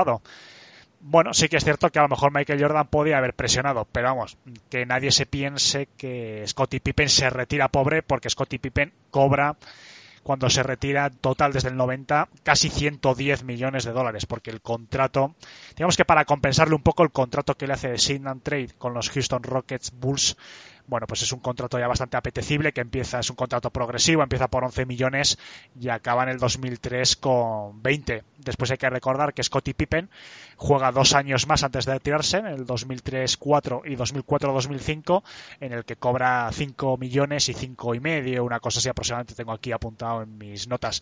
Entonces, bueno, sí que es cierto que esos dos años, que son los, los últimos dos anillos, sí que hay una diferencia salarial inmensa pero son dos años. O sea, no es que sea una carrera que esté infrapagado, porque claro, también Michael Jordan podría decir que un tío que en el 95 cobrase lo mismo que otros muchos jugadores, incluso yo creo que Patrick Wynn de los Knicks ya cobraba más en el 95 que Michael Jordan, pues también estaba un poco infrapagado, no sé. Sí que es cierto, entiendo, ¿eh? Emilio, lo que quieres comentar y demás.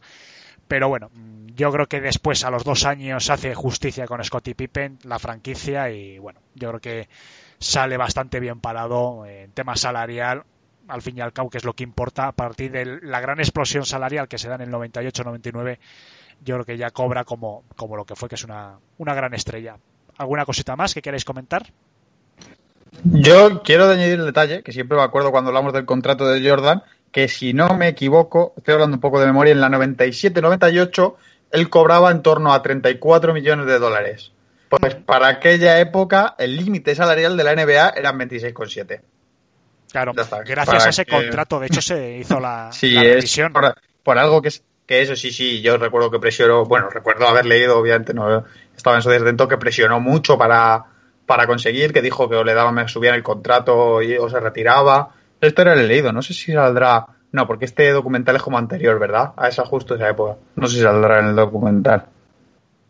No, pero bueno, sí que te lo puedo comentar porque sí que me acuerdo yo. el, eh, gracias a este contrato de dos años de 33, eh, 30, 33 y si tenía, creo que tenía la opción a un tercer año, gracias a eso la NBA amplió los márgenes salariales porque se pasó prácticamente de que las grandes estrellas de la NBA estaban cobrando 3 millones 4 con márgenes salariales muy escasos a de repente poder optar todas las grandes eh, estrellas a contratos de 20, de 15, de 30 millones de, de dólares. Si no hubiese sido por esta presión de Michael Jordan, lo mismo que dice Emilio, que a lo mejor no presionó por Scottie Pippen, sí que es cierto que indirectamente gracias a él se empezaron a establecer estos grandes contratos eh, de, vamos, prácticamente de multimillonarios que empezó la- en la NBA. Si no hubiese sido quizás por Michael Jordan, eso hubiese sido bastante más progresivo, porque de hecho los grandes contratos de finales de los 80 hasta el 96 prácticamente que no se mueven. Es que una gran estrella acaba en los años 80 cobrando unos 2 millones 3 y 6, 7 años después estaban cobrando lo mismo, 3 millones como máximo. Entonces, gracias a eso quizás eh, se conoce lo- los grandes contratos que hoy en día en la NBA. Sí, pero a ver, eh, pero eso no es gracias a Jordan por su acción, es decir, es por lo que genera Jordan siendo jugador y por el crecimiento de la liga. Es decir, Pippen coge el, el contrato que coge después porque Pippen es muy bueno, no por gracias a Michael Claro. Jordan. No, no, pero gracias indirectamente, Eso. por eso he dicho. Si vamos a ver, Ya, ya, yo entiendo que... Mira, cada uno puede opinar lo que quiera, pero yo creo que cada uno hay que buscarse las habichuelas. Y Michael Jordan nunca ha sido una ONG. Yo no lo digo por defender a Jordan, ¿eh? porque también Jordan, yo podría criticarle muchas cosas que hizo dentro y fuera de la cancha, pero mm, yo entiendo que Michael Jordan, dijese, mira, yo miro por mí, yo soy el que está expandiendo a nivel mundial la NBA, yo estoy haciendo que Nike eh, multiplique por 3 y por 4 sus ingresos y yo me merezco este supercontrato. Los demás que tienen agentes que les están pagando que se busquen las habichuelas. Evidentemente Michael Jordan cuando cobró 30 kilos y firmó ese contrato de 3 años, de 2 más 1 creo que fue, no estaba pensando en que los demás fuesen a cobrar. Él estaba pensando en el dinero que estaba generando no solo los Bulls, sino la NBA en general. Porque Magic Johnson, a pesar de todo el relumbrón que tuvo, nunca consiguió esta expansión salarial de la NBA, a pesar de todo lo que consiguió también financieramente para los Lakers y para la NBA. Michael Jordan lo consiguió, pensó que, bueno, que él se lo merecía y ya evidentemente detrás de él ya empezaron a presionar los demás jugadores. Scottie Pippen, claro, mm, cobró ese dinero porque se lo merecía, porque era un grandísimo jugador. Pero yo entiendo que Michael Jordan no era el presidente del sindicato de jugadores. No sé si me entendéis. Sí, sí, tú quieres decir que la figura de Jordan es lo que da eh, en plan en la expansión. Bueno, pero también hay que vender el muñeco. Es decir, David Stern tiene ahí también gran parte de culpa en todo lo que es el crecimiento salarial. Otra cosa es que sí, que Jordan como pieza angular del mejor jugador de esa década y probablemente de la historia, eh, tenga, tenga mucho peso en que la NBA se expanda, que todo el mundo quiera comprar el producto y que eso al fin y al cabo también repercuta en un aumento salarial en los jugadores. Claro, es que hay que tener en cuenta que el aumento salarial que se da en la NBA a partir del 96-97 no es casual. Se da ese aumento salarial porque hay un aumento de ingresos paralelo a la NBA. Y ese aumento de ingresos paralelo en un 70, en un 80% es Michael Jordan.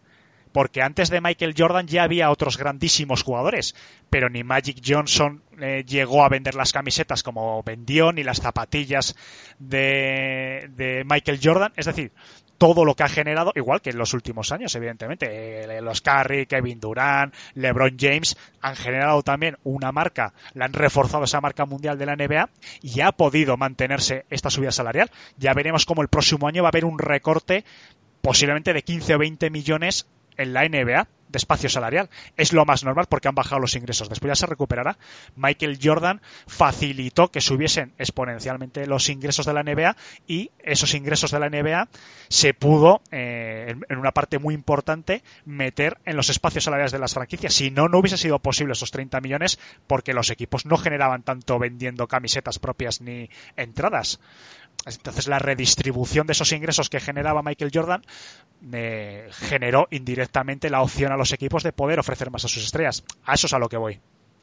A ver, me gustaría remarcar eh, un par de cosas, como para ponernos en contexto, no, no es para debatir ni nada, pero hay que situarse en contexto. Quizás, eh, a ver, Magic Johnson, eh, para los para principios de los 90, que es cuando es el boom de la NBA, ya estaba retirado. Eh, y, y, la figura de Michael Jordan eh, coincide con los 90, que es cuando se expande la televisión por cable, donde empieza a, llegar a distintas partes del mundo. Por ejemplo, eh, no sé cómo habrá sido ya en España, pero acá en Argentina la, las primeras eh, empresas de, televisión satelital y, demás eh, llegaron a, principios de los 90, que es justo cuando coincide con que el mundo se abre tras la Guerra Fría y demás.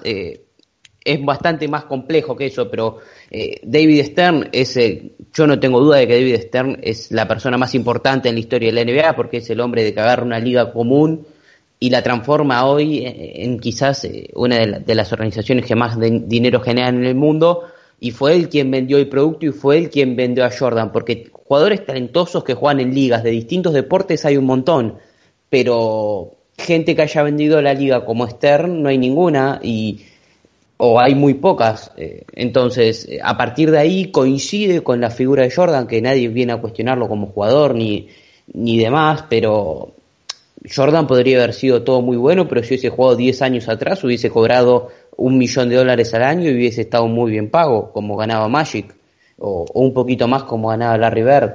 Y, y ahora, si vemos que cualquier jugador de cualquier equipo, no sé, eh, en San Antonio mismo tenemos jugadores que ganan 12, 15 millones y, son jugadores del banco, es porque en el medio hubo todo un proceso en el cual la NBA creció tanto, llevado por la figura de Jordan seguramente, pero solo gracias a Jordan no creo, porque después siguió creciendo, incluso con Jordan retirado y ahora con LeBron y después será con Giannis y después con el jugador que sea, pero a partir de, de un modelo de negocios, es decir que Jordan fue eh, el que a él, por gracias a Jordan, el dinero entraba y Jordan repartía el dinero, tampoco me parece que sea la apreciación más correcta. No, yo en ningún momento he dicho que Jordan repartiese el dinero. Yo he dicho que hay una NBA financieramente antes de Jordan y una NBA financieramente después de Jordan. Los productos estaban ahí. En el 90, que fue la última gran temporada de Magic Johnson, Magic Johnson estaba cobrando dos millones y pico de dólares y el producto estaba ahí y Magic Johnson se veía en abierto en Europa, en muchos países, esos duelos que tenía con la River, y no se vendían camisetas, no había producto que sí que, por supuesto que el comisionado haría mucho, pero el producto y la manera de jugar y lo atractivo que fue eh, Michael Jordan, ese producto bien empaquetado por el comisionado de la NBA y demás, pues hizo que financieramente la NBA se desahogase, porque está bien recordar que en los 80 y a finales de los 70 la NBA estuvo a punto de entrar en quiebra, y seguramente hoy viviríamos otra competición porque la NBA estuvo arruinada hasta finales de los medias de los 80 aproximadamente. Entonces, bueno, con Magic Johnson y la River ese vuelo se empezó un poquito a recuperar. La NBA no se retransmitió en directo hasta prácticamente tiempos de los Bad Boys. Esto es una cosa que es interesante que nuestros oyentes sepan, porque no vendía el directo. No es que no se eh, retransmitiese en directo en Europa, o en Sudamérica, o en Asia. Es que en Estados Unidos era muy complicado ver un partido de la NBA de las finales en directo. Ya a partir de que Michael Jordan, eh, y es que es así, yo lo siento, pero oye, si hubiese, si hubiese llamado Perico los palotes, pues Perico los palotes. Pero a partir de que Michael Jordan ya derrota a los Bad Boys y empieza a llegar a las primeras finales de la NBA, Michael Jordan ya era bastante reverenciado en la NBA, sobre todo por esos duelos con Dominic Wilkins en, el, los campeonatos de mates, y empiezan a subir las audiencias, empieza a haber una demanda, se empiezan a retransmitir en varias cadenas generalistas en Estados Unidos y ese producto ya empieza a expandirse. De ahí empiezan a venir los ingresos, los derechos televisivos y a partir de ahí evidentemente esto haya sido pues un increscendo continuo. Pero sí que es cierto que los productos siempre han estado ahí, los grandes jugadores. Pero Michael Jordan, por lo que sea, porque también a lo mejor coincidió, como bien decís, con David Stern, que también era un gran experto en marketing, pues se juntaron un grandísimo jugador, un grandísimo comisionado y eh, tenemos aquí la NBA que, que, todos conocemos. Sin Michael Jordan, pues bueno, a lo mejor hubiese podido haber otro tipo de jugador que hubiese sido atractivo, no lo sabemos. A lo mejor la expansión hubiese sido más despacio, pero que evidentemente Michael Jordan y esos Bulls ayudaron muchísimo. Hay que ver lo que ha dado lo de Scottie Pippen. ¿eh? Nos hemos enrollado aquí y ha quedado, la verdad, no, bastante bien. Es un, es un debate interesante porque yo creo que vamos este documental yo creo que más que eh, los últimos años de, de Michael Jordan en la NBA yo creo que también es un, un, cambio un cambio inmenso y hoy en día somos aficionados a la NBA yo creo que un poquito por Magic Johnson, mucho por Michael Jordan y después evidentemente LeBron James en las nuevas generaciones ha hecho mucho. Yo creo que ese trío de jugadores sin duda es el que ha hecho que la NBA sea lo que es hoy. Porque Kevin Durant, por ejemplo, para mí es un grandísimo jugador y Stephen Curry es un grandísimo jugador, pero les falta Kobe Bryant, posiblemente a lo mejor se pueda meter en ese trío, eh, por su expansión internacional también. Pero sin estos jugadores, yo creo que la NBA no sería tan atractiva fuera del mercado estadounidense. Quizás sería una NHL, una, un fútbol americano, no lo sé, pero yo creo que son jugadores que cambiaron la NBA, el rumbo, sin ninguna duda. Si queréis añadir alguna cosita más, añadís y si no, cambiamos de tercio.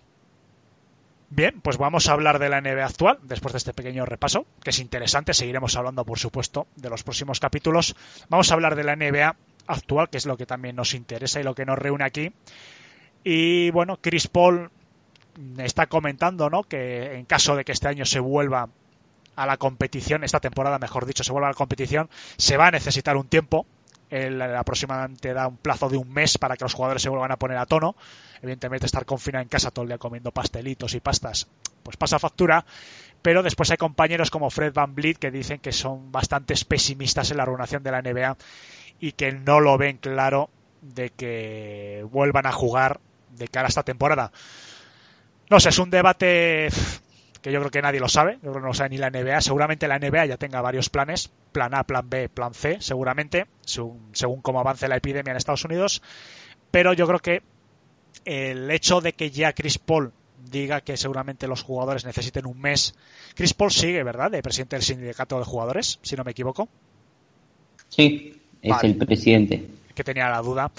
Hombre, fíjate, estamos hoy grabando a día 23 de, de abril, mañana es 24, que es cuando nuestros oyentes empezarán a escuchar este programa. Un mes significa que sería todo mayo prácticamente para, en el caso de que se decidiese ya que se reanuda un mes, sería todo mayo.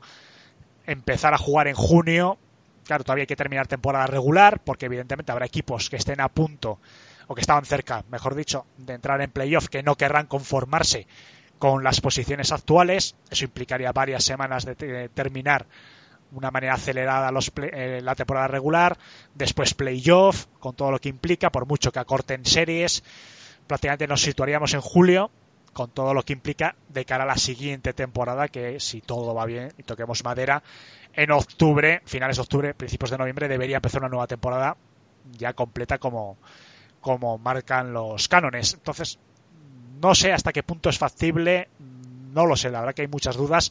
Yo ya lo he manifestado públicamente que para mí yo creo que va a ser muy complicado que esta temporada se termine, sobre todo viendo la evolución de la pandemia allí. Pero bueno, quién sabe, económicamente va a haber presión, Donald Trump está presionando, de hecho, porque se terminen las grandes competiciones americanas. No lo sé, quizás algo reducido de cara a junio, julio podría verse. No sé, chicos, alguna opinión, hemos hablado varias veces de ello, pero bueno, si queréis añadir algo más a las palabras de Chris Paul o de Van Vliet. Bueno, todos sabemos que Van Vliet lo que le tiene miedo es a la báscula. Está clarísimo porque él, es el propenso a, coger peso, se le ve y, y, se le nota cuando está mal de forma. Pero más allá de las bromas, yo creo que es que es normal que necesiten tanto tiempo para un posible regreso. A mí me parece bien que la NBA tenga un plan en caso de que se pueda volver, porque creo que es lo mínimo que pueden hacer como institución, al igual que ha hecho Euroliga, que está intentando UEFA en fútbol y bueno, que incluso ha hecho Liga Endesa. Pero yo estoy como tú y como comentábamos con Dani en la entrevista, eh, somos muy pesimistas y yo creo que no es ser pesimista, es ser realista. Pues a veces dice, no, es que vaya, vaya mal agüero, tal. Mal agüero no, es que la situación en la que hay la gente parece que es que no, que es que no, que es que no está concienciada. Y después el tema de, de necesitar un mes para entrenarse es que ya no es solo la forma física, es que puede haber jugadores que sin exagerar pueden llevar 30 días sin tirar a canasta. 30 días, ¿eh? que eso al único que beneficia es a Ben Simmons, el único que puede beneficiar la NBA, pero, pero al resto, porque habrá muchos jugadores que sí, sean talento innato, jugadores que tengan el tiro prácticamente en la sangre, pero hay otros muchos jugadores que son de pico y pala y de mucho entrenamiento y tal. Entonces yo creo que independientemente del estado físico de los jugadores, en cuanto a táctica, en cuanto a técnica individual, eh, van a necesitar, eh, si no un training camp, un, un- por lo menos 15-20 días solo de eso, más la preparación física que serán otros 10-15 días. Yo veo las palabras de Chris Paul y sin que sirva de precedente bastante coherente. Oye, que no tengo una canasta en casa, coño, ¿quién no tiene una papelera para practicar con las pelotitas de papel? Sí, ya, esa, esa, esa es la alternativa. Toby y Sergio, ¿queréis comentar alguna cosilla? Eh, a ver, yo creo que si dependiese de Van Vliet, eh, la temporada se suspendería, ya se abriría la agencia libre y con el atraco que va a pegar en esta agencia libre, por más, por más, por- sea donde esté, el, el tope salarial se va a hallar un gran contrato que probablemente dentro de dos o tres años no lo valga. Entonces creo que, que ahí está parte de sus intereses. Pero también estoy bastante de acuerdo en su postura de que a ver, a día de hoy yo no, no creo que la NBA pueda regresar antes de, no sé si antes de Navidad, quizás eso es como muy tremendista, pero tenemos que apuntar más a ese tipo de fechas que a dentro de un mes o dos. Eh, es cierto que, que en Estados Unidos parece que muy a poco están empezando a, parar eh, la curva, la famosa curva, pero es que el estadounidense no es la persona más responsable ni, que valora más la, la salud y la seguridad como para cuidarse y que el deporte vuelva antes. Entonces quizás pueden, pueden intentarlo, pero si quieren ter- terminar la temporada, yo soy más, o sea, estoy más cerca de pensar que se va a hacer cerca de octubre, noviembre, diciembre, si es que se termina, a que lo vayan a hacer dentro de un mes o un mes y medio. Sergio, no sé si quieres comentar alguna cosita. No, yo estoy un poco más, verdad que las previsiones son pesimistas, sobre todo por lo por lo difícil que es eh, juntar, eh, hacer el país entero, porque es verdad que en Estados Unidos hay estados que están relativamente bien, con la curva del COVID bien trabajada y con los ESO, pero hay otros estados, sobre todo California y Nueva York, que están en una situación mucho más problemática, con muchos más eventos cerrados. Creo que la ciudad de Los Ángeles anunció hace poco que no va a celebrar eventos con público mínimo hasta 2021 y probablemente mediados de 2021. Es decir, la ciudad de Los Ángeles, ningún evento con público. Eso incluye, evidentemente, todos los partidos de los Lakers y los Clippers. Incluyen también otros partidos de la NFL y tal, que es otro, otro problema. Incluye conciertos, incluye no usar el, el Staples, incluye los Galaxy, que son equipo de fútbol. Entonces, es, pues eso ya te hace una idea que si con público no va a ser hasta 2021, no creo que dejen juntar tanta gente de la NBA, que ya lo hablábamos en muchas ocasiones antes. Entonces, creo que tiene sentido, pero evidentemente una vez se empiecen a poner las fechas, tienen que dar un tiempo físico de acondicionamiento a los jugadores, o esto va a parecer el primer partido de pretemporada de la G-League. Muchas dudas todavía, la verdad que no, no está nada claro, pero bueno, es normal, ¿no? Que los jugadores empiecen a decantarse de un lado o de otro. Es cierto que también se está empezando a valorar ya temas del draft y demás. Muchísimas cosas en el aire, pero bueno, queremos tener las opiniones de todos estos jugadores. Bueno, no hay mucho más que comentar. Quizás, si queréis, las declaraciones de el ex jugador de Detroit Pistons, André Drummond, que dice que es el mejor reboteador de siempre. Bueno, os doy eh, ocasión de, si queréis insultarle o darle la razón, quién sabe, es un grandísimo reboteador, eso no, no cabe duda. Por poner un poquito las cifras, la estadística encima, comentar, bueno, que está, creo que tiene 13,84 rebotes a lo largo de su carrera. Delante tiene, creo que a 6, empezando por Witt Chamberlain, evidentemente, con sus casi 23, Bill Russell, jugadores como Bob Petit, Jerry Lucas, Nate Harmon y Wes Ansel, que quizás son un poquito menos conocidos, que bueno, históricamente, digamos que ya empieza a tener cifras en las que si nada se tuerce, Dramón entrará, ¿no? Posiblemente entre los 10 mejores rebotadores de la historia, pero quizás eh, la duda está en si esos rebotes que está capturando temporada por temporada son rebotes importantes, ¿no? Por ejemplo, Dennis Rodman, que hablábamos antes, una de las cosas importantes que tienes que ser en rebotes fundamentales, principalmente ofensivos. Pero bueno, os doy pista. ¿Queréis hablar un poquito de esas declaraciones de Dramon? Quizás es demasiado pronto para hacer una eh, frase tan categórica de este tipo. A ver, eh, todo el mundo sabe que, que yo soy bastante pro Dramond. A mí me parece un jugador mucho mejor de lo que se ha visto. Incluso creo eh, que, aunque por un tema de edad eh, ya debería, todavía no ha llegado a, a, su prime o a su mejor versión. Lo que está claro es que, viendo con los nombres con los que se los compara, es uno de los mejores reboteadores de la historia, pero sin dudas. Eh, también es cierto de que su carrera en algún momento va a empezar a, a, decaer y esos números también van a bajar y quizás hay que ver cómo, cómo termina siendo el promedio final. Pero es un jugador que, que bueno, quizás eh, en términos estadísticos no está tan valorado ni tan bien pago como se merece. Eh, Alejandro, yo espero que esto no te moleste. Supongo que va a haber que, que juegue en Detroit y que no juegue en Boston. Eh, le hace perder un poco de ese calle, porque todos sabemos que cualquier jugador que va a Boston, aunque anote cinco puntos, es la reencarnación de Will Chamberlain. Entonces, eh, quizás eh, estar un poco fuera de, los focos o de los grandes mercados le, ha jugado en contra. Y bueno, que este año tenía que salir al mercado y con toda esta situación y que nadie parece que le va a querer pagar, también puede jugarle en contra. pero bueno, creo que es un jugador que, que es bastante mejor de lo que parece, que, yo siempre digo que necesito un, buen ambiente, una buena cultura, quizás entrar en un equipo donde pueda ser segundo o tercera espada eh, le vendría muy bien y que, a ver, no es el mejor reboteador de todos los tiempos, eso está claro, pero que es un reboteador mucho mejor de lo que parece y que quizás puede terminar en el top 10 de la historia, me parece que, que no está nada mal para un pivot. Sergio Emilio, ¿algún comentario? Sí. A mí es que Dramo me parece un flipado, la verdad. Como diría nuestro, nuestro invitado de hace algunas semanas, Miki Murcia, eh, arrastrapiés, eh, me parece uno de los jugadores más sobrevalorados de la, de la liga, la verdad. Toby le tiene mucha fe porque cree que en un contexto competitivo puede ser más que útil, incluso puede ser importante, pero yo es que no le veo la cabeza nada, nada amueblada. Decías tú que no cogía rebotes importantes, y es que, ¿qué hace con la pelota cuando coge el rebote? Porque esas otras, muchos de los rebotes que coge son por su propio fallo.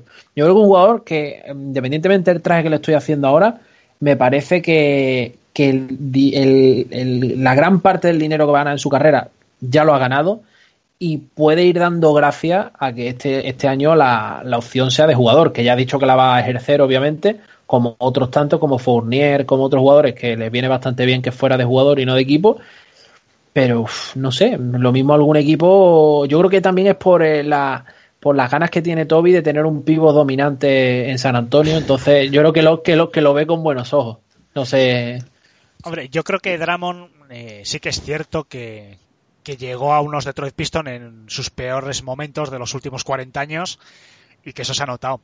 Un jugador como Dramon, quizás si hubiese estado en un equipo eh, con dos exteriores buenos, no te estoy hablando de, llegar a unos Warriors, ¿no? Con Stephen Curry y Clay Thompson, que también, evidentemente, pero si hubiese llegado a un equipo con dos exteriores muy buenos, con una alta efectividad, eh, algo que no ha tenido nunca eh, en los Pistons, porque nunca Detroit, a pesar de haber tenido un Reggie Bullock y tal, nunca ha tenido grandes tiradores, posiblemente se hubiese, no sé, revalorizado un poco más, ¿no? Dramon le ha quedado muy, muy grande la etiqueta de, de primera espada que tuvo durante varias temporadas hasta la llegada de Blake Griffin y no, no ha coincidido. Quizás en otro equipo, pues como bien dice Toben, unos Boston, eh, San Antonio, en los Warriors. Es que yo si hubiese sido los Warriors hubiese intentado, ¿no? Porque si con Pachulia consiguieron lo que consiguieron, con Dramon que es mucho mejor pivot que, Pachulia, aunque quizás sea un poquito más tontito que Pachulia. Pachulia tenía muy mala baba y mucha inteligencia, ¿no? En la pista, cosa que Dramon no, es uno quizás de sus grandes flaquezas. Quizás Dramon en un contexto mm, muy diferente, no sé, quizás hubiese podido dar más de sí, no lo sé. Sergio, no sé si quieres terminar un poquito el tema de Dramon.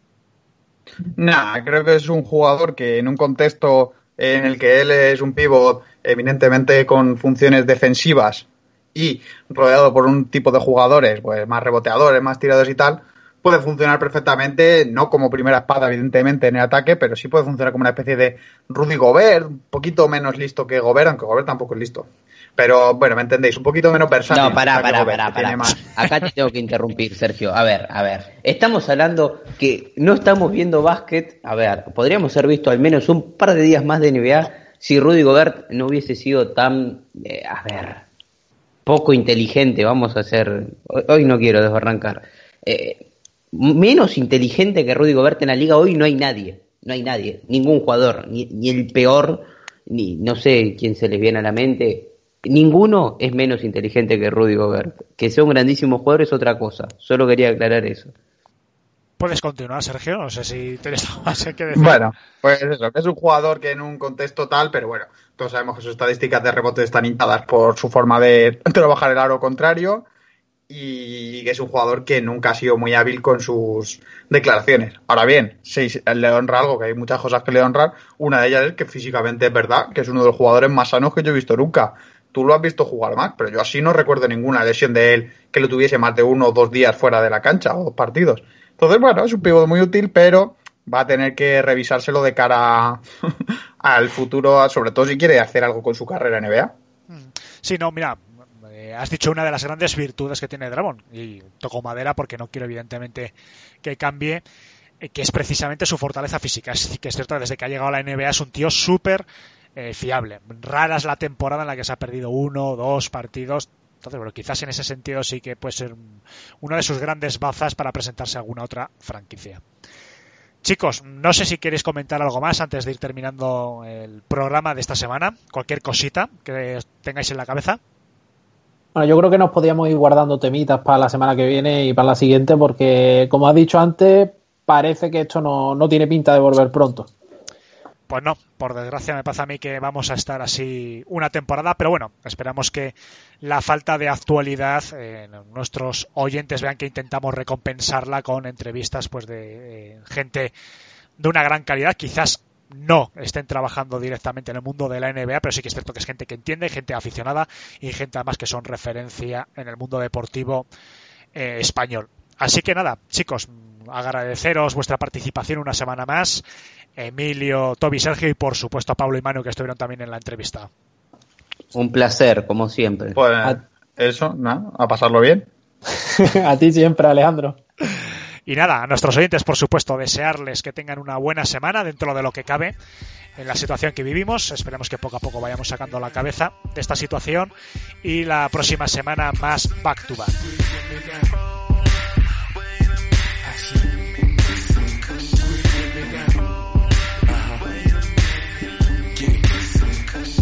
Now it's that puff puff bad shit, Cheech and grass shit, blunts to the head, cush pillows, no mattress, speedboat traffic, bitches automatic, cross that line, fuck around and get your ass kicked. We roll shit that burn slow as fucking molasses, probably won't pass it, smoking to the last hit, down to the ashes, Mary J a bad bitch, Andre 3001, another classic. Go ahead, ask them, bitches about how I be smoking out. Party all night, yeah, it's going down. Quarter round, we smoke a quarter pound of that good stuff. Oh yeah, we smoking all night. Yeah, puff puff past that shit right here, nigga. Better than my last batch. Caramel complexion and the ass fat.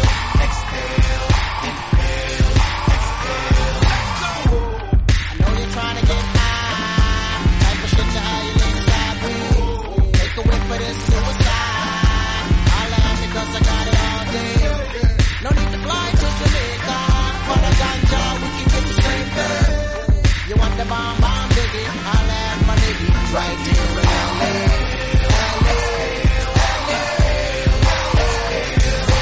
Hold up, wait a minute, let me put some kush up in it. Hold up, wait a minute, let me put some kush up in it.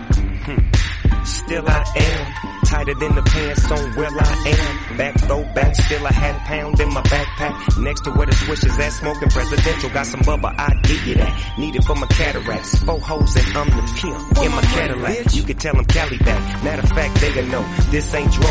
Get a whiff of that. Know it ain't no seeds in my sack. You ain't never gotta ask dog what he smoking on. Shit, kush to my mind gone. What you think I'm on? Eyes low, I'm blown. High as a motherfucker. You ain't no question about it. Niggas say smoke me out. Yeah, I really doubt